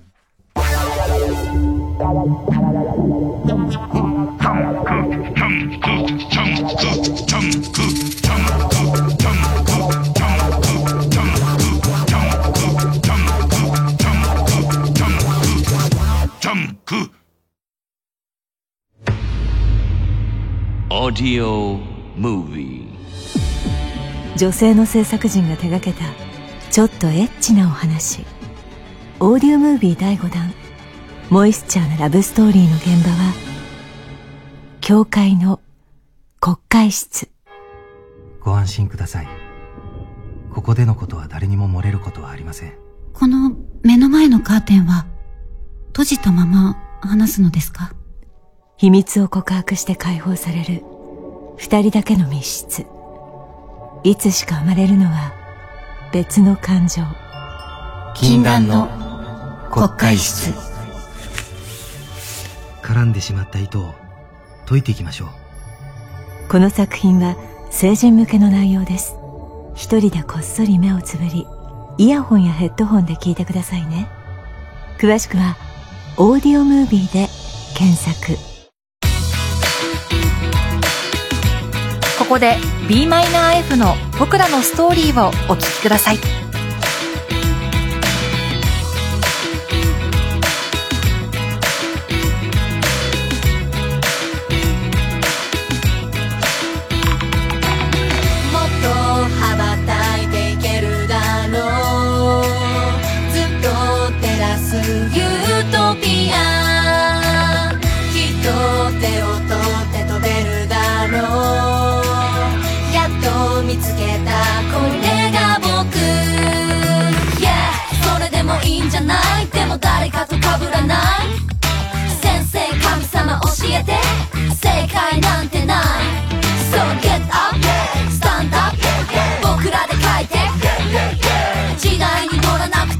いいじゃんそう未来へ take off、もっと羽ばたいていけるだろうずっと照らすユーフォリアきっと手を取って飛べるだろ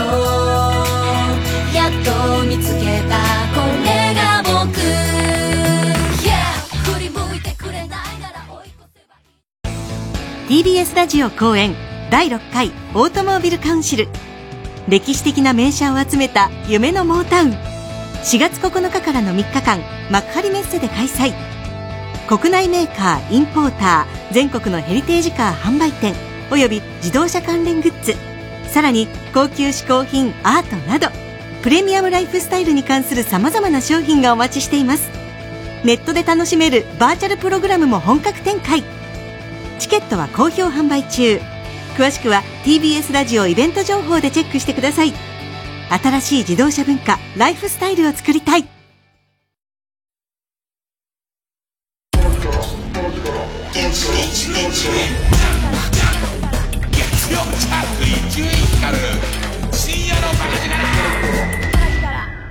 新勝ち抜きカルタ合戦会。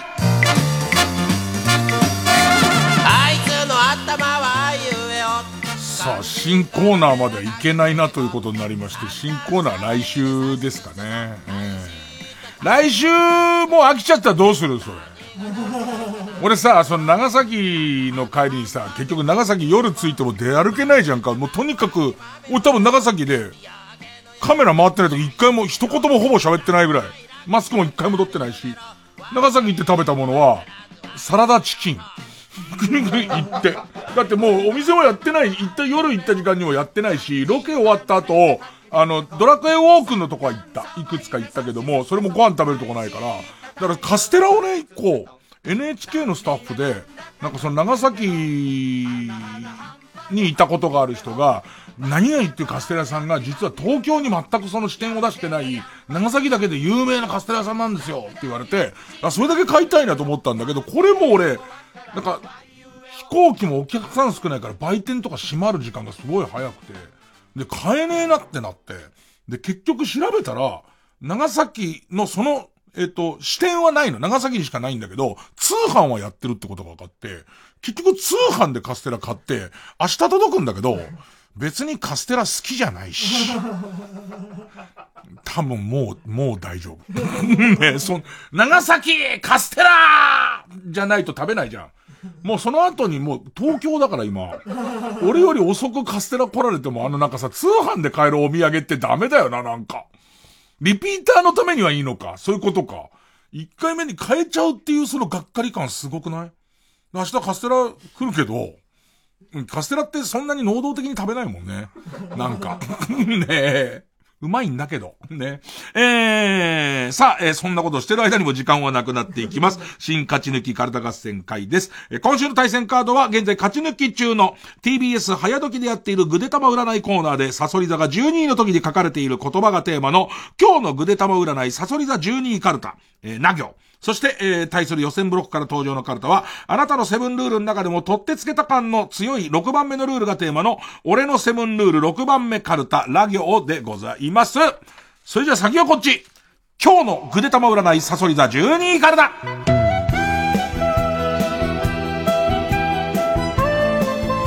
相当時間ないね。えー、ペンネーム。えー、形状記憶老人。な、ナタリー・ポートマンの潜在写真に顔二つと腕四本を書き加えて、ナタリー・ポート・アシュラマンにして、ニヤニヤしているところを、ポートマン本人に目撃され、ハリウッドを出禁になる予感。アドバイスは無難に額にコメントだけ書いて、ナタリー・テリー・ポートマンにした方が。わかんないよ、もう。なんかわかんないけど、ナタリー・ポート・アシュラマンなわけじゃん。で、なんでナタリー、あ、ナテリー・ポートマンね。わかんないよ、ごめん。ごめん、わかんない。ねえーペンネーム素直なもずく。な、長島一茂みたいな犬に追いかけられている間に、一日一本しか村に来ないバスに乗り遅れてしまうかも。なんかさ、長島一茂さんみたいな犬いるよね。首の太い感じの、なんかそう、ぼんやりしてんだけど、もともとは猟犬ですよ、みたいな、あの、首の太いやついるよね。えー、ペンネーム菅ジモン。な、なんとなく旅行サイトで良さそうだったから泊まっただけの旅館で殺人事件が起き、名探偵コナンにめちゃくちゃ影響を受けてる感じのめんどくさいガキに目をつけられ、あれ ?40 過ぎたいい年のおじさんが一人で旅行に来て泊まるなんて妙だなぁとかしつこく絡まれるかも。アドバイス。子供に手を挙げたら、それはそれで逮捕されるから冷静に。ペンネームマイペース。な。謎解きを間違えるごとに、松丸くんが丼一杯の暗肝を無理やり食べさせてくるので、IQ の代わりに尿酸値がぐんぐん上がるかも。アドバイスは尿酸値を下げるならバナナが効果的。ペンネーム BJ サトルな。何でもいいから荒探しをして攻撃してやろうと嫌いな芸人のブログを頻繁に巡回する行為が閲覧数を稼いで芸人の利益になるよってなんでわからないの？ママ そんなものよりもっと僕を見てよと子供から涙ながらに言われ、はっとなるかも。悲しい。何でもいいから荒探しをして攻撃してやろうと、嫌いな芸人のブログを頻繁に巡回する行為そのものが閲覧数を稼いで芸人の利益になるってなんでわからないの？ママ何歳なんだよ？何歳なんだよ？えー、ペンネームスズムシ食べたな。ナタデココで作ったサイコロで、チンチロリンをしているところを監修に見つかりそうになり、慌てて飲み込むもむせてリバース。茶碗からはみ出た、はみ出たことをしょんべん扱いにされ、3ヶ月分のヨーグルトを取られてしまいそうな予感。どこなんだよ。お前はどこで見てんだよ。テレビを。えー、ペンネームお腹いっぱいな。なぞなぞおじさんが、今日は君にお別れを言いに来たゾナモシ。今までなぞなぞ相手をしてくれて、ありがとうゾナモシよ、と言った後。君の本当のお父さんは誰だ？と最後のなぞなぞを言い残し。夕日の沈む公園で、警察に連行される後ろ姿を、君はただただ見つめることしかできないかも。ごめんね、できないかもとか、できない予感ってやったら占いになるわけじゃないから。うーん。えー、ペンネームオザニーな。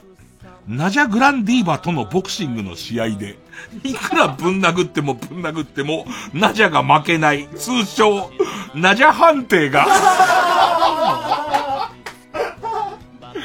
久々にずるいよね。ナジャ・グランディーバと7判定をかけてこられたら俺らの負けに決まってるよね。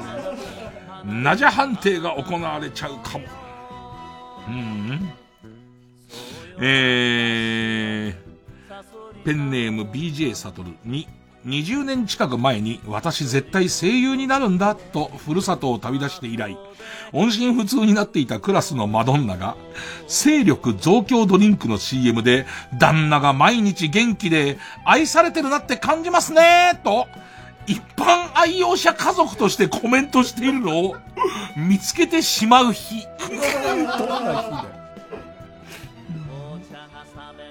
ペンネームソフィーと双子の姉妹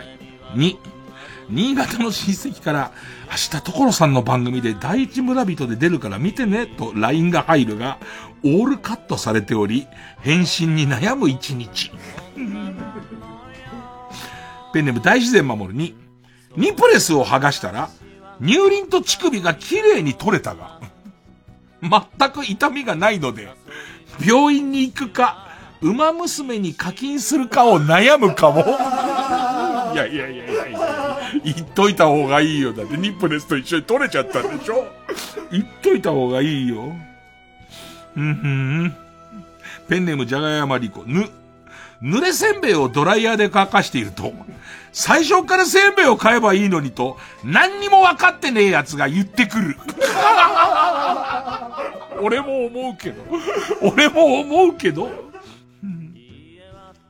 ペンネーム、ローラー・パクリマ・クリスティ。ぬ。ぬくみず陽一二の男と、ルシファー吉岡二の男に、オフィシャルシルダンディズム？オフィシャル、ヒゲダンじゃなくてシルダンって呼ばれてるからね。えー、オフィシャルシルダンディズム結成を持ちかけられちゃうかも。えー、ペンネーム BJ サトル。ね。ネット上で永遠の17歳を自称するアラサー地下アイドルの SNS カウントが、SNS アカウントが、17歳なのにお酒飲むんですか？とうざがらみするファンと、うぜえな、そういう設定だろ？設定とマジレスする悟り切ったファンと、今更何百回目のやりとりだよ？と今しめる古参面ファンの応戦で、タイムラインが埋め尽くされるかも。ペンネーム、時は北とだけ喋る猫。ね。熱波師が、一番くじの F 賞のちっちゃなタオルで熱風を送ろうと。バッサバサ来ないんだね。ピランピランの、ピランピランのやつで来ちゃうんだね。捨てらんないもんね、F 賞のやつね。えー、F 賞のちっちゃなタオルで熱風を送ろうとするので、ちっとも汗をかけなそう。えー、えー、ペンネーム社交性ゲロイクの、ノリノリで、ソヤナのリズムに合わせてしこる。通称、ソヤニーに 夢中に、え？そうやなーそうやなーのリズムで、えー、夢中になりすぎたせいで、親の死に目に会えないかも。アドバイスは、ダヨニーも試そう。ペンネーム、スズムシ食べて。の、呪われた能面をフリスビーにして、愛犬と遊んでいたら、手元が狂ってしまい、ティモンティ高岸の顔にピタッとはまって外れなくなり、高岸の球速が5キロアップしつつ、無差別に人を殴るようになってしまいそう。アドバイス。実は高岸は呪われたふりをして人を殴っているだけなので、必要なのはカウンセリング。ストレスなのかな？ストレスなのかな？人を応援しすぎた。えー、ペンネームマイペースの、ノーフンドシで知らない型を披露している自分のケツの穴に、石川亮が OB したボールがはまってしまうかも。アドバイスは、よいしょーのタイミングで直腸を絞る。さあ、ちょっとね、時間短いですけども、えー、対するはこちら。俺のセブンルール6番目カルタ。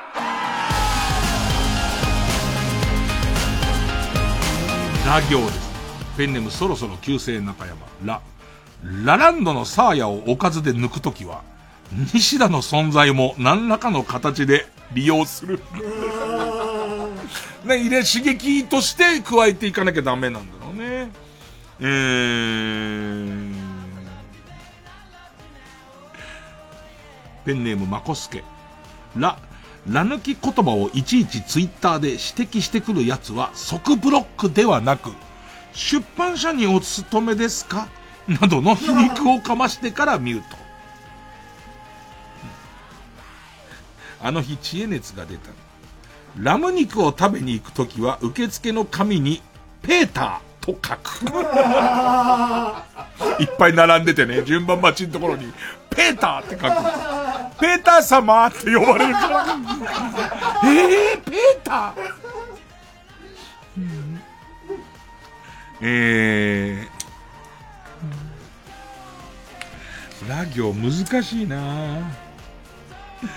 ペンネーム、カレー大好きバルパンサー、ラ、ラップでディスった相手には、後からフォローの電話を入れる。えー、ペンネーム田中フクロウ、ラ、ラッパーにディスられても、その場の勢いで言い返さずに、録音して、弁護士を通じて、後日書面でやり取りをする。ペンネームケイちゃん、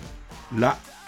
ラクダのコブの中心でパイ釣り的なことはするが、ラクダ千代まではさせない。何何何？ラクダ千代は？イラマチオ的なこと？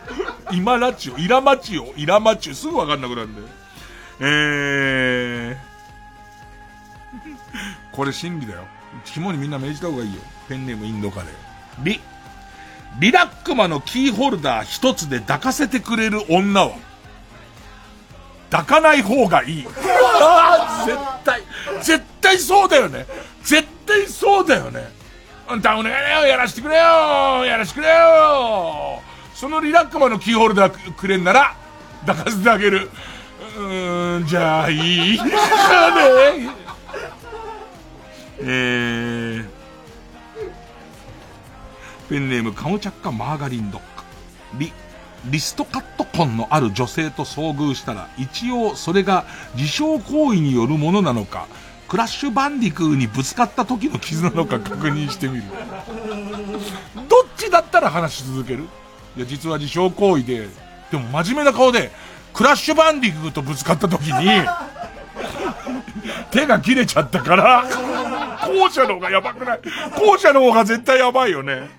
えー、ペンネーム北あかりの目覚め、リ、リモート会議に参加する際は、画面下から、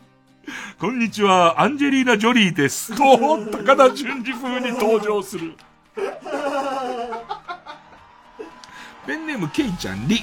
リンゴを筆圧で砕いている時の北斗晶には近づかない。ケンスケバーン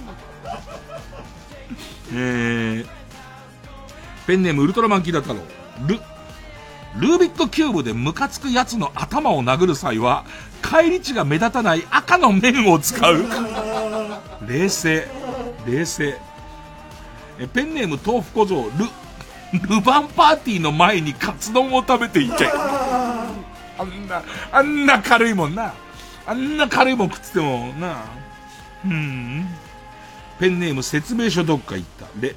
レモンを見かけた時は、そういえばあの子は結局フレッシュレモンになれたのかなと考えてみる。市川さんつったっけ？市川さんつったと思うんだよね。そろそろなってんじゃないの？なってもしかしたらちょっとカビ生えてる可能性あるよね。あんまり防カビ剤を使いたくないって話はしてたから。えー、うん。ペンネーム、豆腐小僧、レ、レビューを書くときの一人称は、小生で統一する。いいね。小生、やっぱね、ファンザのレビューの小生がやっぱ一番いい。一番いいよね。えー、ペンネーム、グータン、ロ、ローション相撲でも力士の品格を忘れずに。えー、あの子のリコーダーは蜜の味。ロ、ローションを使い終わったら、容器をドレッシング入れとして再利用に努める。ね、小泉進次郎さんもそう言うと思いますよ、ちゃんと。ね、プラスチックのものはね。えー、ペンネーム電柱理論。ロ、ローランドのモノマネタレントとして、キサラの舞台に立つ時の芸名は、ローラ安藤にして、バーモント秀樹が、ローラーと歌ったら、舞台袖から、呼んだっていうコラボネタをしようって書いてある。ラスト、電柱理論、ロ、老人バッグを、ゆきぽよの家に忘れない。ややこしい、ややこしいことになりますからね。さあ、ということで、リスナー投票でございます。えー、勝ったと思う方のカルタがグデタマ占いだったらば、えー、ひらがなで、えー、懸命にサソリ、えー、セブンルール勝ったと思えば、えー、懸命にカタカナでセブンって書いてください。で、メールの本文に住所、氏名、年齢、電話番号を書いて、これからかかる曲の間に送ってください。えー、メールアドレスは baka.tbs.co.jp です。それじゃあ、アンテナで愛の歌、短めを。朝焼けここにいていいと語りかける。暖かくちょっとおぼろげな日差し。僕らはどうして出会いどうして別れる。そんな気持ちを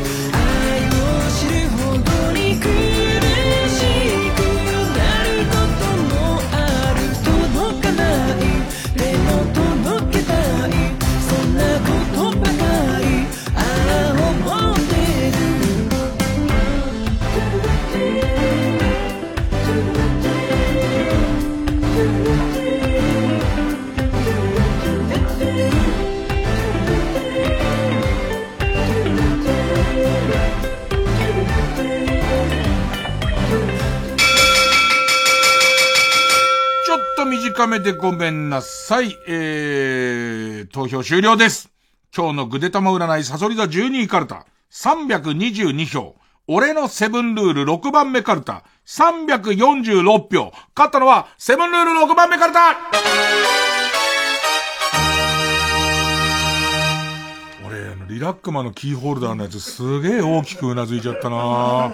絶対そうだよね。あと、クラッシュバンディクーのやつ。さあ、えー、ということで、俺のセブンルール6番目カルタ、いよいよ和行に行きますは、一文字です。で、負けた今日のぐでたま占い、サソリダ12カルタは、引き続き、な行の募集になります。そして、えー、と、来週のチャレンジャーこちら。超面白、ミスター・ビーンカルタ。えー、ミスター・ビーンは作業になるんですけども、いよいよ、ナオメヒアがいなくなりましてですね、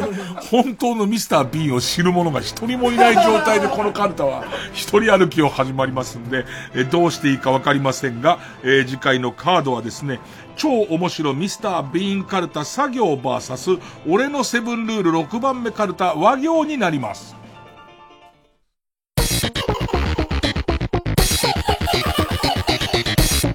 曜ジャンク伊集院光深夜のバカ力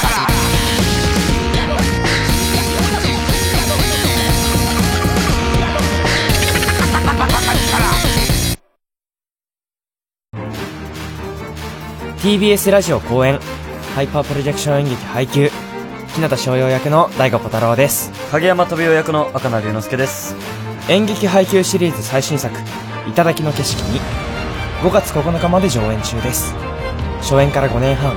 演劇配給はついに終幕を迎えます。物語は春高準々決勝。日向とカモメ大高校星海の小さな巨人対決が実現します。公演の詳しい情報は演劇配給公式ホームページや Twitter でご確認ください。熱狂興奮感動。演劇配給は最後まで止まらない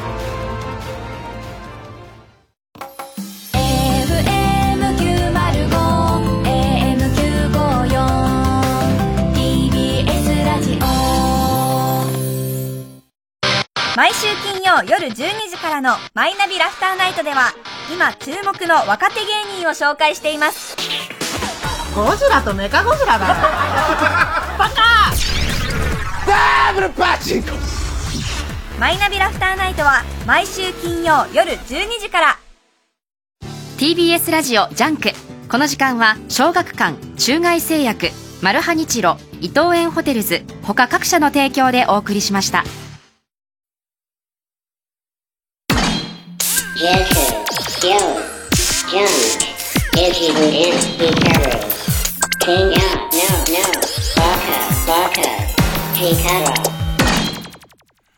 小耳にねじ込め。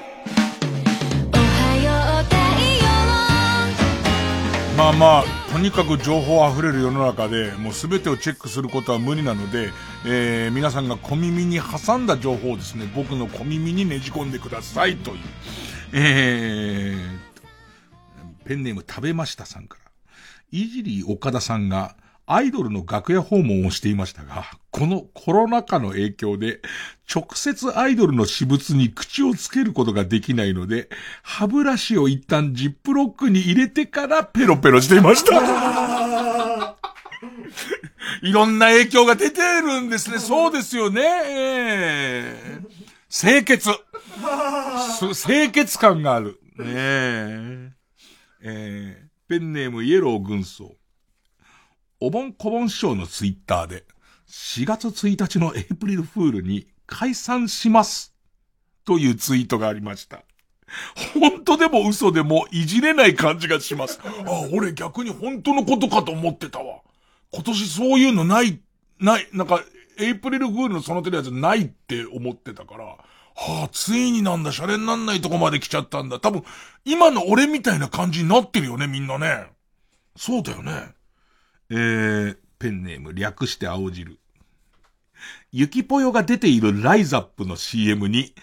隠すのは限界でした というテロップが出ています。俺確認した。公式のとこ見てみたら、要するに、その、今までコロナ太りしてることを隠すのが限界だったって意味で書いたんだけど、隠すのは限界でしたってダーンって出てる感じ。あとやっぱライズアップのすごいのは、この騒ぎ、契約破棄の騒ぎじゃん、普通考えたら。でもむしろ注目でいけんじゃねえかみたいな、その判断がすごいなと思って。ねペンネーム、キョモ太郎。バグが多かったサイバーパンク2077。まあ、僕も、それこそ前座ってる河野くんもやってるし、やりましたけど。バグが多かったサイバーパンク2077のパッチが配信されました。大量のバグを一つずつ直したようですが、えーその中の報告、ね。こういうバグを直りましたよっていう。ね、このバージョンではこのバグ、こういうバグがありましたら直りました。えノンプレイヤーキャラクターが立ち小便をし終わり、その場から離れた後でも、尿のみが表示され続ける問題を修正。そんなとこも直したんだ。いや、でもあるよね。あの、いや、血しぶきだけ流れ続けてて、人はいなくなっちゃうみたいなことが起こっちゃうの、なんか。ね。へー。あと、これってみんな気づいてる？えーと、磯路街道。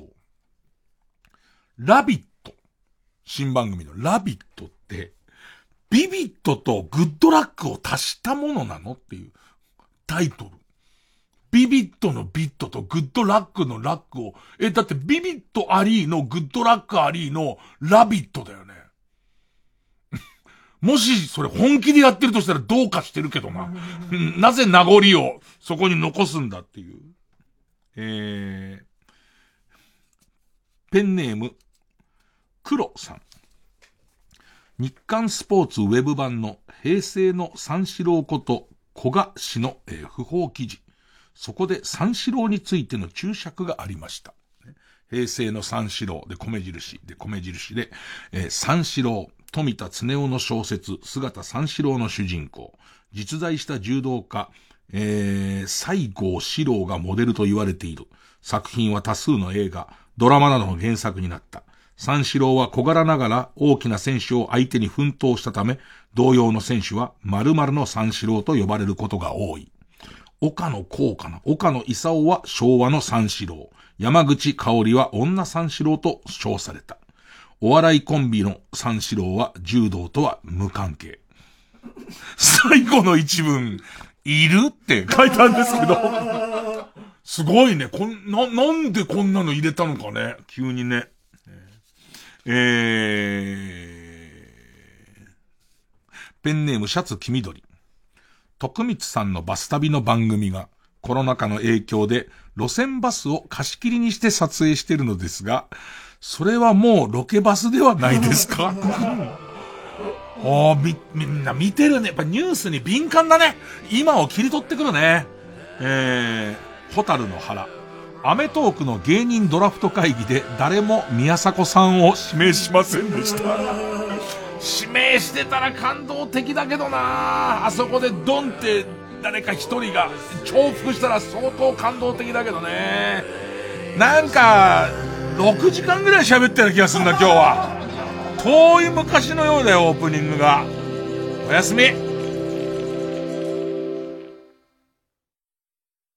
かまいたち濱家です。山内です。僕たちの番組、かまいたちのヘイタクシーのオリジナルグッズは好評発売中 iPhone ケース、ジャンパー、T シャツ、トートバッグ、ステッカーシールなどがございます。作家、モリシーのイラストが描かれた乗車日誌ノートも。作家メインのグッズというのは目新しいんじゃないかと思いますので、ぜひ皆さんお買い求めください。詳しくはかまたくグッズで検索してください。LINE スタンプ第2弾もあるよ